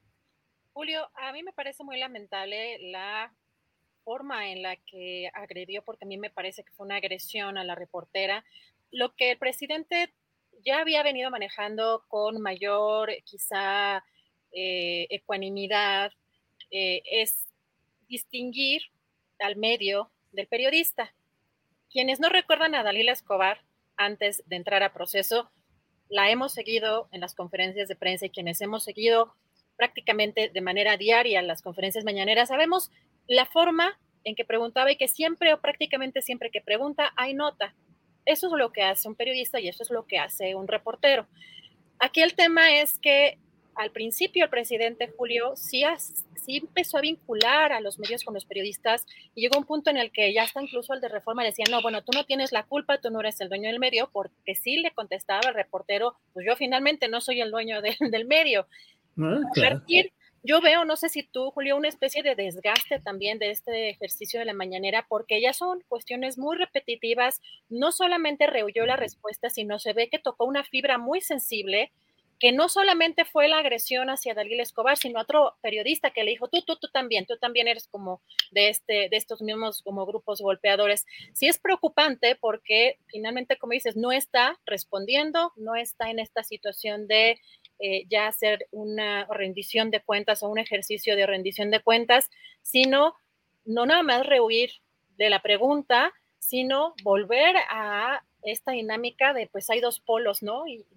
Estás en mi contra, están en una campaña y metes en todo este saco a, los medios que te puedan cuestionar como bien lo dices, no tendría que estar respondiendo, pues cuando hay reportes muy puntuales sobre este tipo de temas. Así que sí parece que sí es muy preocupante porque finalmente la periodista, la reportera, no tiene la fuerza de un medio, no tiene la manera de defenderse como un medio completo, ¿no? Esa distinción la había hecho el presidente eh, pues un tiempo y creo que hoy mm, yo por haber tocado quizá una fibra sensible, pues sí siento que fue demasiado agresivo con, con ella. Sí, Adriana, yo creo que es importante ahí eh, precisar efectivamente lo que es la relación empresarial. Y aquí el presidente pues debería de plantear claramente el hecho de que hay muchas críticas a la, circunstancia de que María Cherer, eh, hija de don Julio, el fundador y director histórico de Proceso, sea ahora pues quien lleva el peso accionario de esta familia en el manejo de la revista Proceso y que ella es esposa de un hermano de Margarita Zavala, es decir, de Juan Ignacio Zavala, que está casada con él y que ello hace que haya pues la idea de que pudiera haber un giro en el manejo editorial de esa revista.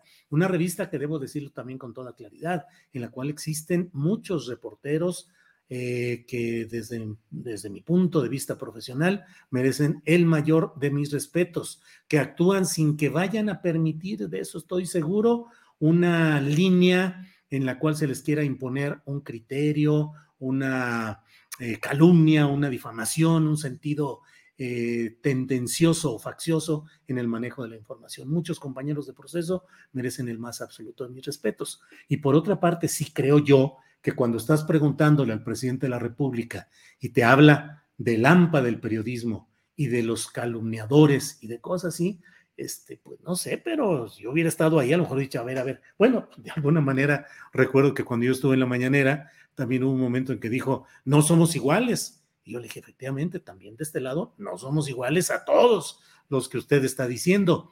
Em, entonces, eh, creo que sí es necesario analizar con mucho cuidado y que no se desborde el, trato presidencial hacia la prensa, porque finalmente el reportero pregunta lo que cree, lo que considera, y el político, el hombre del poder, pues responde lo que cree correcto y conveniente, pero en un ánimo de respeto y de ecuanimidad.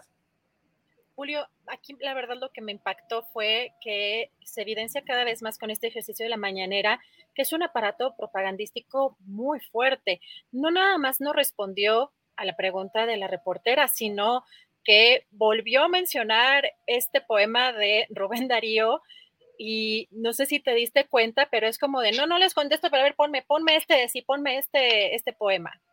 Es, es impresionante que sí hay un cambio, y yo sí creo que hay un desgaste en este ejercicio, no nada más por lo largo, sino porque el presidente ante este tipo de cuestionamientos ya no, eh, pues ya no puede responder. Sí, ahora, Adriana, entramos a las aguas tan complicadas de la polarización del blanco y negro. Ya sabes, ya te están echando aquí bronca a ti y a mí.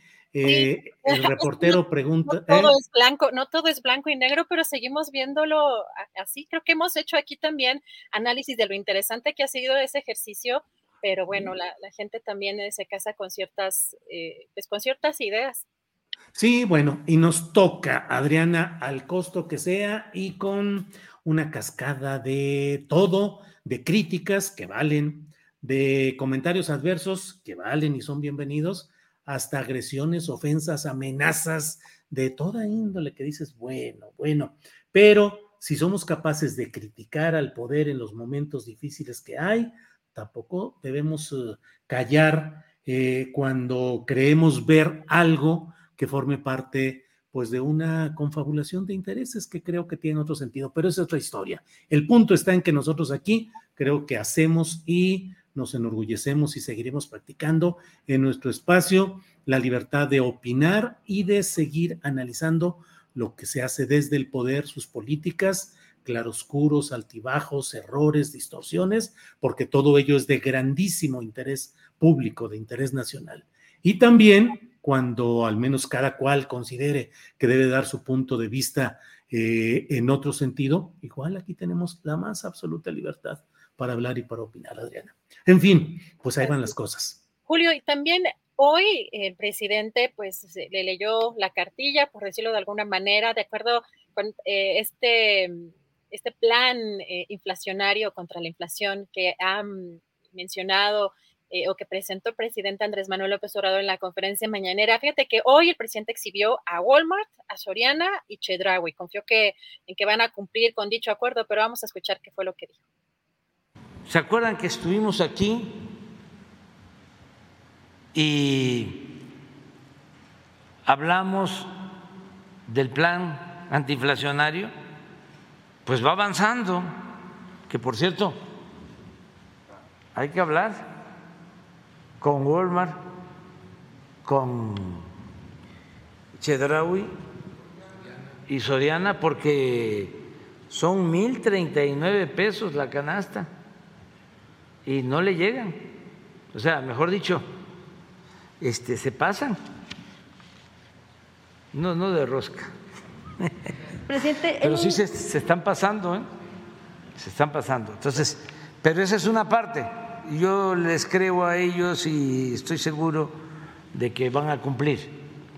están acomodando porque tienen que dar instrucciones.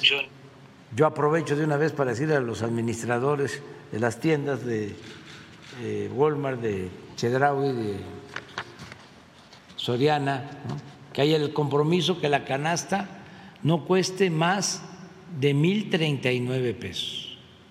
La canasta de 24 productos por si tarda en llegarle la, la instrucción. Pues fue un como jalón de orejas, ¿no? pues sí, pero las cosas siguen ahí complicadas en cuanto al consumo y todo este tema. Adriana, ¿qué? Sí. Nada más para, eh, no me había dado cuenta quizá de quienes no traemos como la plumita y la, pero hice un cálculo y del año pasado solamente en un año de 800 que gastaba la semana, ya estoy en 1400 y es como... Sí, sí, está bien está. Rodo, está bien rodo.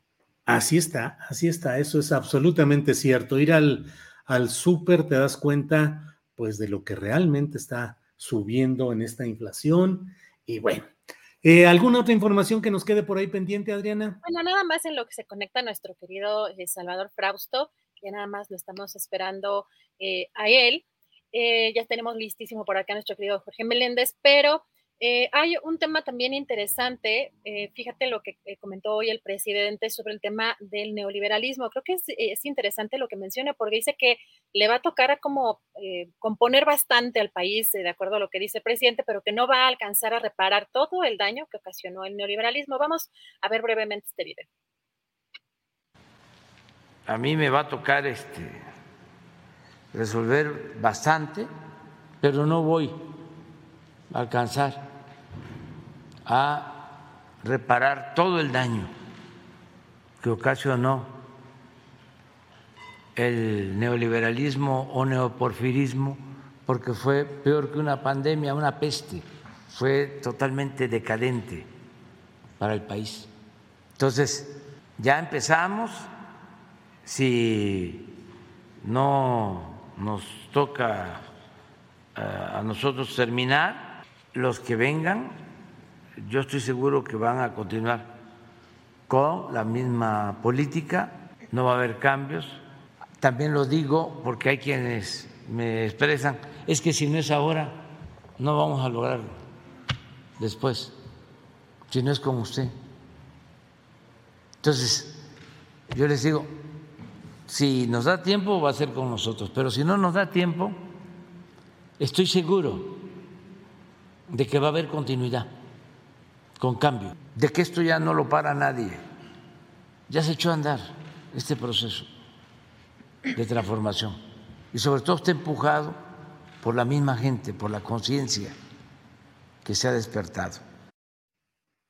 Bien, pues Adriana Buentello sigue con sus tareas de productora, coordinadora de este programa y regresa al final con alguna información extra que tengamos con lo que vaya sucediendo en estas horas. Gracias, Adriana. Y vamos a seguir adelante con nuestra mesa de periodismo. Son las dos de la tarde con 33 minutos y doy la bienvenida a mis compañeros. Jorge Meléndez, que ya está ahí. Jorge, buenas tardes. Gracias, Julio, escuchándote a ti, Adriana. Y un saludo a Salvador, que anda manejando. Sí, Jorge, gracias. En este país, en esta ciudad donde manejar es casi jugarse la vida cada Así es. Así es, y saludamos también a Salvador Frausto, el intrépido conductor de la noticia, el intrépido piloto informativo. Salvador Frausto, buenas tardes. buenas tardes, Julio. Muy buenas tardes, eh, Jorge. Pues aquí con un gusto de estar con ustedes ahora en esta ciudad que todo pasa. Eh, ahora me tocó la, la, balacera esta frente a Plaza Metrópoli, yo vivo ahí, ahí, ahí cerquita, entonces se paró toda la el tráfico, pues de que hace rato hubo un intento de asalto, por lo que veo en redes sociales, y estaba ahí todo, todo parado, pero aquí eh, contento de estar con ustedes y compartir con el auditorio eh, las reflexiones de la semana, Julio y Jorge. Bien, Jorge, dame chance de preguntarle primero a Salvador, antes de que se ponga el SIGA y tenga que estar ya ahí este, manejando y todo. Salvador, ¿qué opinas? Tres años del Culiacanazo, ¿qué onda? ¿Qué reflexiones sobre todo el proceso que se dio? Y bueno, finalmente no sé qué opines, pero más allá del hecho en sí de la liberación en su momento de Ovidio Guzmán, pues el hecho de que hasta el momento no se ha hecho ningún intento de cumplir aquella orden de aprehensión que en su momento no se pudo realizar. Salvador, tus comentarios.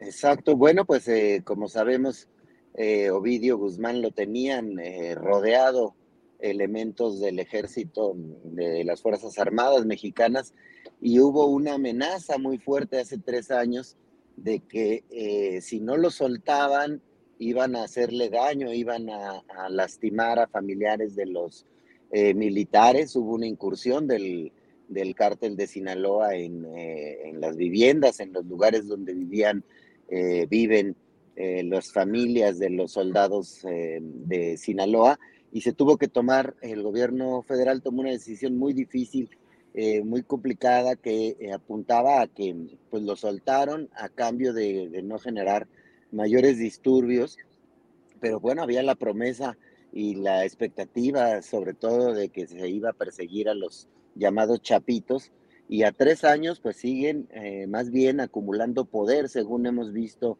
en algunos trabajos periodísticos señaladamente en este documental de muy buena factura que hizo la agrupación Iniciativa Sinaloa, que, en la que participa el periodista Silver Mesa y otros colegas, eh, en el cual cómo quedaron un montón de heridas abiertas precisamente porque no se ha abierto justicia, eh, continúa el narcotráfico con una fuerza muy importante en el estado de Sinaloa.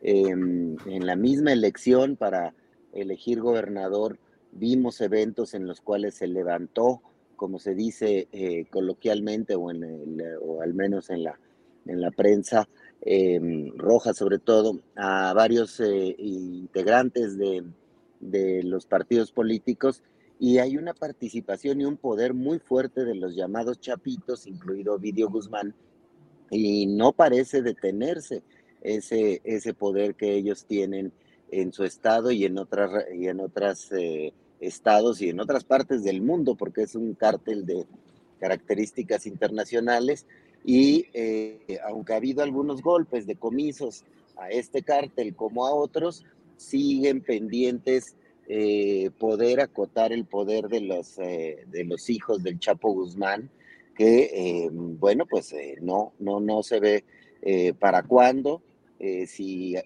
contarán o no con apoyo por parte de, de policías locales o de personal del ejército pero lo cierto es que se queda esa sospecha en la sociedad mexicana mientras no se dé un golpe fuerte hacia el cártel de Sinaloa, queda esa, esa duda y además queda como discurso de sobre todo los integrantes de la oposición de que el presidente podría estar apoyando a un sector de su gobierno a ese cártel. A mí no, no me lo parece que sea de manera eh, de ese tamaño, pero sí de, eh, en cuanto a ciertos grupos policíacos o, sectores dentro del ejército y la marina que estén brindándole protección a cambio de dinero al cártel que lideró el Chapo Guzmán y que a tres años del Culiacanazo quedan pendientes eh, un golpe fuerte hacia ese, hacia ese grupo criminal, Julio. Gracias, Salvador. Jorge Meléndez, ¿qué opinas a tres años del Culiacanazo? Eh, ¿Qué ha habido, qué hubo en su momento? ¿Qué ha habido a estas alturas? ¿Cómo ves todo ese proceso eh, que se conoce como el culiacanazo, Jorge? Bueno, en ese momento ya todos sabemos, en efecto ya estaba detenido vídeo, que ya se lo iban a traer, pero como dicen los compañeros de Río 12, y no voy a dar nombres, eh, salieron como parvadas una cantidad de personas que están contratadas por el cártel de Sinaloa y pusieron en riesgo la vida no solamente de las instalaciones donde están hospedadas las familias de los militares, sino de mucha otra gente. Había camiones con gasolina, había eh, tiradores con eh, barrets y demás, pues sí, se tuvo que decir, si no se hizo con cuidado eso, se tuvo que decirle al señor Ovidio, váyase por donde vino, adiós. Pero yo creo que no ha, ha habido nuevos movimientos ahí, tiene razón Salvador, ha habido decomisos, algunas detenciones, etcétera. Pero hoy viene, por cierto, una, eh, un reportaje de mi amigo Juan Vélez Díaz en El Sol de México, donde dice que hubo 18 policías heridos, uno con una pierna destrozada que el soldado lo le llevaron a cabo y está pensionado ya y que cuatro unidades de diferentes batallones estuvieron ahí y el 110 batallón de Culiacán tuvo ocho heridos, etcétera, etcétera. Creo que es importante lo que dice Juan Díaz ahí en el reportaje del Sol de México de hoy, pero pues no hay un avance serio para enfrentar a estos malandros ni a los nueve cárteles de los que habla Marcelo Ebrard. Y bueno, las policías sabemos que no pueden ser tomadas en serio. Yo estuve por allá en Sinaloa, en el sexenio de Malova, de Mario López Valdés, y el jefe de la policía era ni más ni menos que parte de el cártel de Sinaloa. Y yo se lo dije al gobernador de entonces, dice, pues ¿qué quieres que haga? Solamente así un poco detenemos la violencia. Luego llegó el señor Quirino Ordaz, que tampoco hizo nada, ahora está en España, a lo mejor hasta cena con Peña Nieto alguna de estas noches, no lo sabemos, y no creo que el actual gobernador tenga la fuerza ni el apoyo para hacer nada. Rubén Rocha Moya, que viene de la Universidad de Sinaloa, que viene de las filas del el Partido Comunista, si no me equivoco, pero no creo que haya el mayor cambio ahí. Yo creo que va a seguir este cártel haciendo de las suyas. Y la ciudad, por cierto, yo fui hace como un año al homenaje a Javier Valdés, pues parece muy tranquila. No, no se ve ni gente armada en las calles, ni eh, gente que pase con camionetas y lleve una serie de armas largas y demás. No, pero según dicen los periodistas de allá, nada más a una llamada de los chapitos, pues salen decenas de personas que están contratadas por el cártel para hacer muchas cosas y pareciera que es Culiacán una ciudad tranquila, pero no en manos de claro. del gobernador, sino en manos de quienes controlan la droga, los estupefacientes y hacen las cosas allá. Bien, Jorge. Eh, Salvador Frausto, Salvador, eh, esta semana parece que está programado el iniciar el proceso que podría llevar a la aprobación de una reforma electoral. Esto contando con el presunto apoyo del PRI que ya el propio secretario de Gobernación, Adán Augusto López Hernández, había dicho que ya hay ese tipo de acuerdos. ¿Qué te llama la atención en los dos planos, Salvador? En el contenido, es decir, qué cosas interesantes puede tener esta reforma electoral si se aprueba, y dos, la operación, esta serie de factores que ahora incluyen al PRI para definir el futuro electoral de México si se aprueba, Salvador. Exacto, pues bueno, vimos em, cómo se partió el PRI con la en la votación, tanto en la Cámara de Senadores como en la Cámara de Diputados, eh, por la Guardia Nacional, y desde ese momento se prefiguró eh, lo que podría ser una alianza al menos parcial de Morena, eh, el PT, el Verde y el PRI. Em, ya Morena ha insistido en tres elementos básicos em, de su reforma electoral eh, que son, eh, eh, digamos, tópicos que ha subrayado el propio presidente López Obrador, que tiene que ser un INE austero, tiene que ser un INE que cueste menos de lo que cuesta actualmente. Em, está la propuesta de que los consejeros electorales sean elegidos a través de, de una votación, lo cual nos recuerda, pues no, nos, no hemos visto algo similar en México. Solo me recuerda al tipo de, a la manera en la que eligen a los, cheri, a los cherifes en Estados Unidos, eh, los cuales eh, pues son sometidos a ser electos por la ciudadanía en tareas tan importantes como son la seguridad.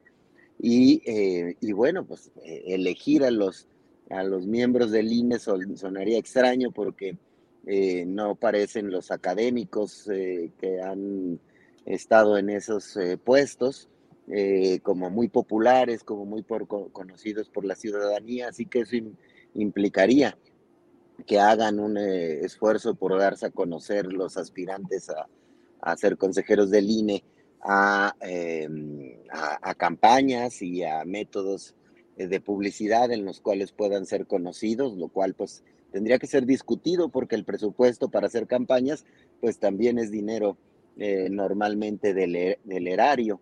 Em, y eh, pues serían esos dos asuntos eh, principalmente. Habría otro que sea que representen a la ciudadanía, sería el tercer punto que pide la reforma de Morena, que representen a la ciudadanía, pero que va vinculado pues sobre todo a esa manera de elección que le conviene sin duda a Morena.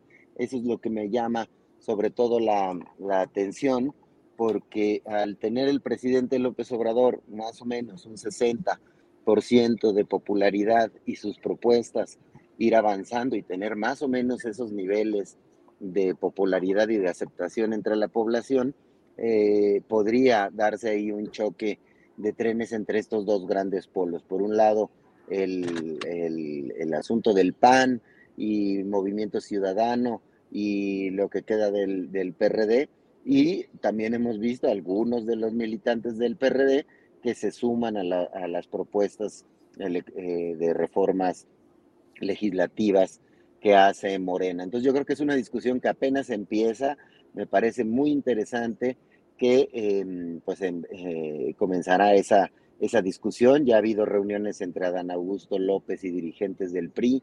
Em, también el propio dirigente del PRI ha dicho que eh, todo está por discutirse, que no están ellos pensando en votar en automático esa reforma que propone Morena, sino solo si se le hacen algunas adecuaciones.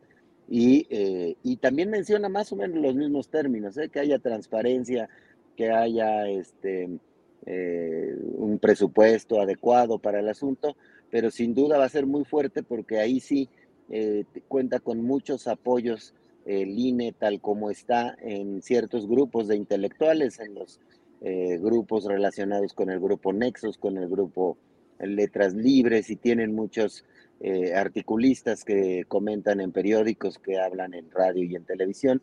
Así que la discusión se va a poner eh, muy buena. A mí me parece que la conclusión ya, ya veremos hacia dónde va, pero que el PRI y probablemente el PRD van a volver a votar y acercarse a los planteamientos que hace, que hace eh, Morena. En buena medida, probablemente por presiones que les hagan, por promesas de sumarlos a, puestos políticos, algunos ah, de ellos, pero también eh, creo que por una cuestión electoral, es más popular las posiciones hasta el momento del presidente López Obrador y de Morena que las posiciones que están sosteniendo y que siguen defendiendo el PAN y eh, Movimiento Ciudadano. Entonces, creo que por ahí em, viene esa discusión y todavía hay mucha tela por donde cortar, pero ya me animé ahí a hacer el presagio de que pueden partirse PRI y PRD de nueva cuenta hacia el lado de Morena, Julio.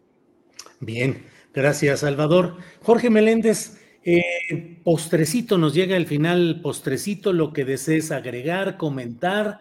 Por ahí estoy leyendo que la senadora Kenia López Rabadán del Partido Acción Nacional dice que ella también quiere ser candidata al gobierno de la Ciudad de México por el PAN. Ya está ahí también Xochitl Galvez. Eh, hay eh, presuntas cartas aspirantes del lado de Morena, pero en fin, lo que desees comentar sobre este tema o lo que tú desees, Jorge. Muy rápidamente sobre la línea transparencia, pocos eh, reglamentos para que alguien se inscriba como partido, como asociación política. Ahora es verdaderamente imposible eh, tener un nuevo partido. Sí. Puede haber 80 mil partidos como hay. Por ejemplo, vimos las elecciones en Brasil, vimos las elecciones en Francia, hay muchísimos partidos unos sacan 0%, otros 1%, pues que cada quien se inscriba en el partido que quiera. A lo mejor hasta hay un partido LGTB más, etcétera. Sería bueno, este, segundo lugar, que no se gaste ni se derroche tanto el dinero, realmente es verdadera verdaderamente criminal lo que se gasta en el INE, que haya una supervisión de esas cosas y demás. Y que también, pues que los que quieran ser candidatos a lo que les dé la gana, pues que muestren de una vez sus preferencias, sus cartas, se inscriban en sus partidos o libremente y demás, porque ya vimos, ya las famosas corcholatas de Morena aumentaron. Ya hoy el PRI va a sacar a sus corcholatas. Hoy el PAN ya sacó una lista también de quienes pueden ir, etcétera, etcétera. Pues esto se va a poner, yo no diría más interesante porque se, imagínate tú que se inscriba a la presidencia de la República Lili Telles. Hoy leí un artículo de Viri Ríos en Milenio y la pone exactamente en su lugar. Esta señora no tiene nada que hacer de senadora. Yo no sé a quién se le ocurrió en Sonora meterla ahí, o si la metió Ricardo Salinas Pliego, que sigue debiéndole dinero a la República en impuestos, que sigue usurpando el canal 40 que no le corresponde, etcétera, y que no le dice nada. Pero yo creo que se inscriba el que quiera y el que eh, pretenda ser candidato a lo que sea adelante, que los partidos políticos o asociaciones no tengan tantos requisitos para inscribirse y que se vigile el INE, que se acabe con las famosas soples que no sirven para nada más que para que el gobernador les dé a sus cuates una, un subsidio seccional muy alto, etcétera, y hacer otra cosa de la supuesta democracia, que ya en todas partes del mundo la democracia occidental está tronando. Si en eh, Francia llaman a nacionalizar, si en Alemania ya nacionalizaron, si, esto no va a acabar, desde luego, y ahí sí yo estoy en desacuerdo con el señor presidente, con el neoliberalismo. El neoliberalismo se está afianzando más en todo el mundo.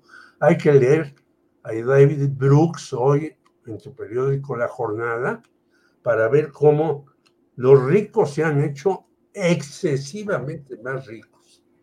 Y los en Estados Unidos mismos hay 140 o 150 millones de pobres. Es decir, si hay que hacer cambios también económicos. Y ese sería el postrecito.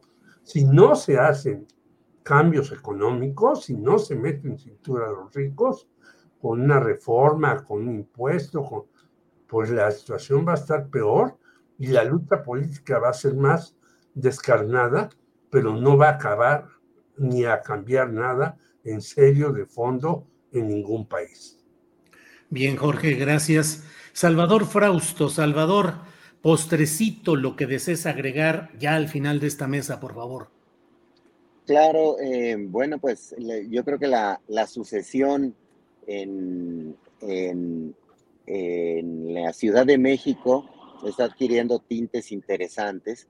Eh, ya vemos ahí a varios de la oposición apuntados a ser candidatos de la alianza opositora, em, eh, Santiago Taboada, Kenia López Rabadán, que es senadora, eh, se ha mencionado, las encuestas ponen arriba a Xochitl Galvez, podría sumarse Lía Limón. hay ahí varias opciones de, de, figuras de la oposición que han hecho ruido y que están teniendo, por ejemplo, Santiago Taboada tiene buenas calificaciones eh, en cuanto a aprobación en su alcaldía, que es la eh, Benito Juárez, es una de las que eh, el PAN suele ganar con mucha, prácticamente en todos los últimos años. Entonces, lo que vemos ahí es que va a haber una, una lucha interesante, una pasarela para ver quién es el candidato de la oposición y abriga muchas esperanzas, sobre todo por los, para la oposición, por los resultados ocurridos en el 2021, cuando pues se partió, recuerdan aquel mapa que salía en los medios y en redes sociales, este medio, media Ciudad de México pintada de, morado y media eh, ciudad de México pintada de azul. Ahí están ya muy, em, las fuerzas muy parejas, muy equilibradas. La crítica al gobierno de López Obrador y de Claudia Sheinbaum se concentra fuertemente en ciertas zonas de la Ciudad de México y, em, y bueno, pues van a ser una gran apuesta a la oposición, así como no se ve cómo pueden competir por la presidencia de la República, sí se ve que puedan competir por la, por la capital del país y, em, y se están, haciendo están haciendo los, las corcholatas chilangas azules, están haciendo su tarea de estarse moviendo eh, y de estar ahí jugando, ¿no? Fuertemente. También la senadora Kenia López Rabadán, pues hace como su especie de mañanera y este y sale en videos y es muy aguerrida y en el mismo Congreso siempre está teniendo posiciones muy fuertes eh, eh, a nivel discursivo. Entonces, bueno, eso me parece que se va a poner de, interesante, habrá que ver, empezar a ver ya propuestas por parte de estos eh, aspirantes que les puedan ser atractivas a la ciudadanía y, em, y, así como vemos adelantada la lucha por la sucesión en Morena a nivel presidencial, eh, se ve lenta, no se ve que se muevan eh, con energía los aspirantes de, de Morena ah, en la Ciudad de México. Quizás es porque em, pues no han recibido señales claras del presidente López Obrador, aunque ha mencionado algunos, ¿no? Ha mencionado que que puede competir Martí Batres, ha mencionado que puede ahí estar, también se ha mencionado a Rosa Isela eh, Rodríguez, podría, se ha hablado en columnas de, García Harfush. Entonces, bueno, pues eh, podría ahí haber algún asunto interesante y más si Monreal sigue eh, llevándose más o menos bien con el presidente o por lo menos con Adán Augusto y terminan ofreciéndole en algún momento eh, la candidatura para la Ciudad de México, que ya no la, la, tuvo y se enojó aquella vez que Claudia Sheinbaum le ganó en las encuestas. Entonces, ahí me parece interesante que se está moviendo bien eh, el asunto político en la Ciudad de México, Julio y Jorge. Bien, pues eh, gracias, Salvador. Em, pues ya estamos en la parte final, Jorge Meléndez, así es que no queda sino agradecerte tu participación y tu amabilidad de estar en este programa. Gracias. Y no hay que olvidar que la señora Sandra Cuevas, a pesar de tantas también disparates que ha hecho, ya también puso sus promocionales. Yo te quiero decir que el señor Giovanni Gutiérrez, de aquí de Coyoacán, tapizó la delegación con mantas, con promocionales, Y lo que me parece terrible es que de Chile dijeron, pues no mandamos a México al famosísimo Mauricio Toledo, mejor conocido como el tomate la universidad, y entonces pues debe estar feliz el famosísimo tomate y más feliz Giovanni Gutiérrez que es su empleado. Bien, Jorge, gracias. Eh, Salvador, pues qué bueno que llegaste bien. Qué preocupante estos episodios de balaceras como esta que ya me pude enterar con un poco más de detalle de lo sucedido en esta Plaza Patriotismo. Pareciera, no sé cómo lo veas, eh, Salvador, que cada vez más a veces se acercan o se multiplican los episodios violentos en la ciudad capital de los poderes federales, que es la Ciudad de México. Así, es, pues eh, hemos visto ya varios episodios en las eh, plazas comerciales o en restaurantes, aquella balacera que hubo en Plaza Arts, ahora está en, en, Plaza Metrópoli. Em, entonces sí, vemos ahí de manera preocupante ese, ese tema, ¿no? Es decir, eh, a nivel de números, eh, han, ha contado García Harfuch cómo ha disminuido en la Ciudad de México eh, ciertos delitos, sobre todo de alto impacto, pero están en lugares muy visibles, es decir, este tipo de conflictos, este, pues habrá que saber, es una noticia en construcción, como se dice, pero parece ser que fue un intento de, de asalto, según los primeros informes, pero si los maleantes están eh, acercándose a las plazas comerciales, eh, parece, pues parece preocupante. Y pues gracias, gracias por la eh, invitación de nueva cuenta. A en, lugar de, en lugar de bajar precios, aumentan los balazos. Vaya, vaya. exacto. Salvador, gracias, intrépido conductor informativo. Gracias, Salvador. Hasta luego. Gracias, Julio. Jorge, gracias. Jorge. gracias Abrazos a todos. Estén muy bien. Buenas tardes. Hasta luego. Bien, son las 3 de la tarde con un minuto de este lunes 17 de octubre. Lunes 17 de octubre y déjeme ver, ya está por aquí de nuevo mi compañera Adriana Buentello. Adriana, ya estamos de regreso para darle cerrojazo final a este programa. Así es, Julio, y como les platicaba yo hace rato, el titular de eh, la Secretaría de la Defensa Nacional, Crescencio Sandoval, canceló, había cancelado esta reunión con los diputados que pedían una explicación, una comparecencia sobre el hackeo a Sedena y de acuerdo a las palabras también del propio secretario de Gobernación, fue respetuoso eh, con el secretario de la Defensa. Hace unos minutos vimos ya en un tuit eh, precisamente al eh, legislador que había mandado esta carta y lo vamos a ver por acá. A Sergio Barrera vamos a ver qué dice. Mi visión y la de la banca de Movimiento Ciudadano es construir el diálogo democrático conscientes de nuestra soberanía como legislativo y con el respeto al Ejecutivo y nuestras Fuerzas Armadas. Aquí la carta de referencia para que la opinión pública formule su criterio propio y vamos a ver precisamente esta, esta carta, Julio, y dice, sirva la presente para saludarlo y aprovecho para desearle el mayor de los éxitos en las actividades de la Secretaría de la Defensa Nacional en beneficio de nuestro país, por supuesto dirigida al general Luis Crescencio Sandoval González. Los integrantes de esta comisión agradecemos que haya respondido oportunamente a nuestra petición de tener un acercamiento con usted. Sin embargo, y de manera personal, no puedo pasar la oportunidad para comentarle con respeto, con todo respeto, que la idea principal de esta reunión de trabajo fue generar un ejercicio abierto y de rendición de cuentas hacia los, eh, con los ciudadanos y no en una reunión cerrada en las instalaciones de la Sedena, por lo que no puedo dejar de señalar que tanto un servidor como los que integramos la bancada naranja no estamos de acuerdo con el actual formato de dicha reunión, ya que consideramos que dada la gravedad de los lamentables hechos suscitados por el hackeo a los servidores de la Sedena y el riesgo que esto implica, se pudo haber tomado la determinación de realizar un ejercicio abierto y transparente en la sede de la Honorable Cámara de Diputados. Además, consideramos que esta sería una excelente oportunidad para abrir el diálogo entre la Sedena y el Congreso de la Unión a través de la Comisión de la Defensa Nacional, así como aprovechar la coyuntura para hablar de las preocupaciones y retos que se vienen en el futuro próximo en ciberseguridad, además de escuchar sus explicaciones y acciones para mejorar tras el incidente en cuestión. No omito mencionarle que acepté acudir a la reunión el próximo 18 de octubre sin dudarlo, ya que considero que no podemos dejar pasar más tiempo para afrontar estos temas de relevancia nacional y que sin importar el lugar donde celebremos esta reunión, tenemos que trabajar para lograr soluciones a estos problemas. Sin más, me despido y quedo atento. Y firma Julio, el diputado Sergio Barrera Sepúlveda de la bancada de Movimiento Ciudadano.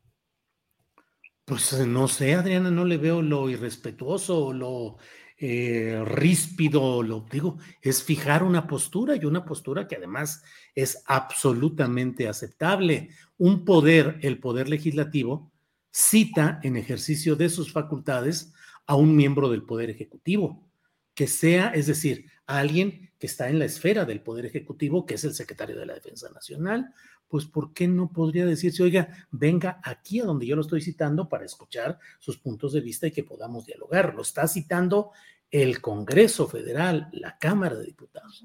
Pero en fin, pues ya iremos analizando a detalle todo esto, Adrián. Sobre todo porque además estas declaraciones del secretario Julio Don Augusto no las he encontrado en las redes sociales de las dependencias, ni del gobierno de la Ciudad de México, ni del Congreso de la Ciudad de México, ni lo que mandó la Secretaría de Gobernación, que mandó un chacaleo. Y ahorita vamos a comentar algunas declaraciones que vienen allí.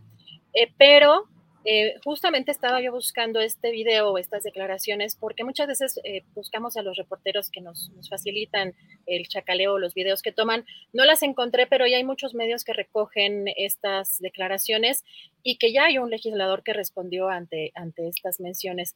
Y precisamente de este tema, justo en la conferencia o en este chacaleo, Le preguntan tanto a Dan Augusto López como al secretario de Gobernación como a la jefa de gobierno Claudia Sheinbaum, le preguntan la opinión en uno, el uno del otro. Si te parece, vamos a escuchar qué fue lo que dijeron preguntarle qué opina usted de la doctora Claudia Sheinbaum y también preguntarle a usted qué opina del secretario. Oh, pues imagínese usted que puedo, es una compañera de, del somos movimiento, hermanos. somos hermanos, este, es una funcionaria eficaz. Miren, ya quisieran los restantes 31 compañeros tener los resultados, por ejemplo, en el rubro de seguridad, es ejemplo de la Ciudad de México. Y eso, pues es una decisión, uno piensa que es un asunto policial y ladrón, no, primero se tiene que tomar una decisión política y pues es una gran compañera y es un orgullo para quienes estamos en este movimiento.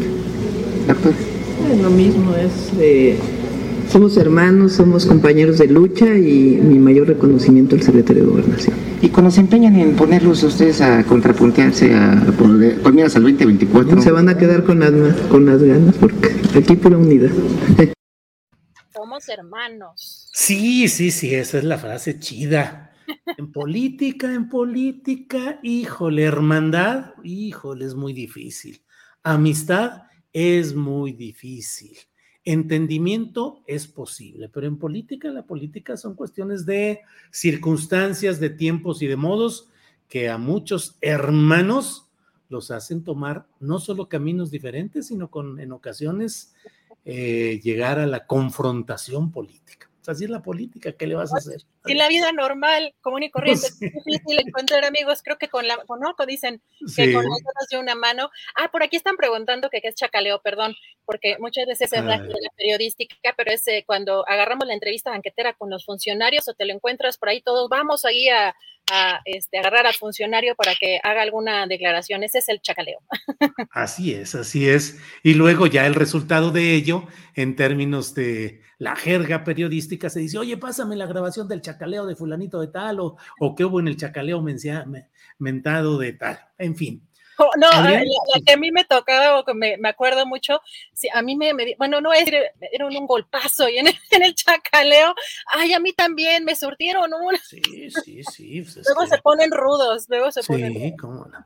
Bueno, Adriana, pues mira lo que son las cosas. Estábamos aquí en situaciones de mucha controversia y mucha eh, rijosidad y mira, nos llega de esos apoyos que nos reconfortan, nos ayudan. A Saed Bonilla nos envía nuevamente un apoyo muy cuantioso, se lo agradecemos mucho a Saed Bonilla. Realmente, como dice eh, la respuesta clásica, que en este caso asumimos, que le llegue más y que reciba más, le agradecemos mucho su amabilidad a Saed Bonilla. Sí, muchas gracias, muchas gracias. Sí, sí, por aquí. Pero incluso... casi diario. Sí, sí, sí. Vi por aquí un comentario de Ángeles que, que bueno, pues así andan las cosas. Y este no, te, no te perdona. Todavía. No, no, no, pero dice aquí, a Saed Bonilla, no sabe lo refrescante que es su apoyo. A veces ya no siento la lluvia, sino lo tupido. Gracias.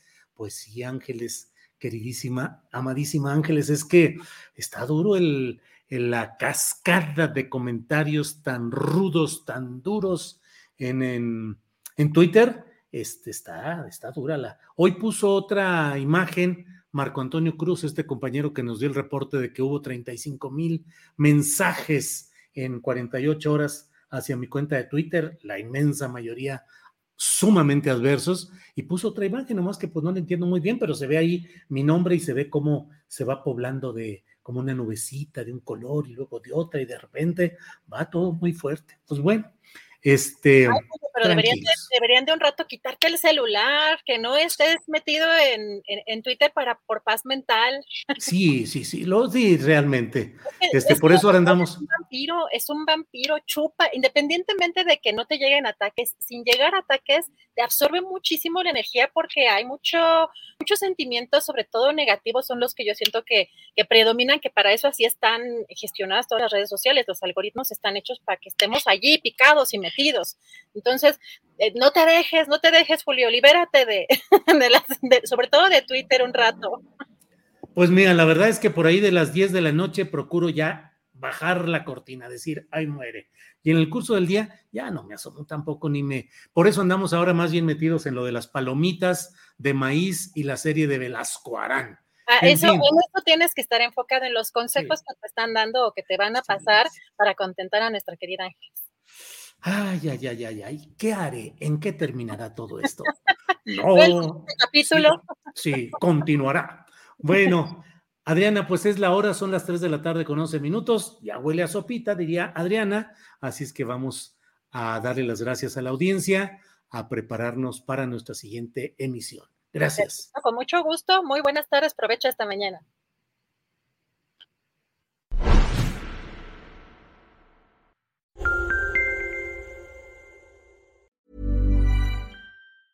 Even when we're on a budget, we still deserve nice things.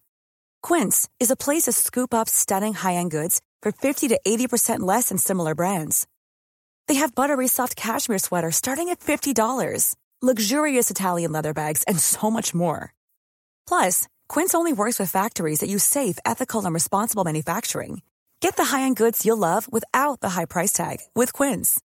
Go to quince.com/style for free shipping and 365-day returns. Hold up. What was that? Boring. No flavor. That was as bad as those leftovers you ate all week. Kiki Palmer here, and it's time to say hello to something fresh and guilt-free. Hello Fresh. Jazz up dinner with pecan-crusted chicken or garlic butter shrimp scampi. Now that's music to my mouth. Hello Fresh. Let's get this dinner party started. Discover all the delicious possibilities at hellofresh.com.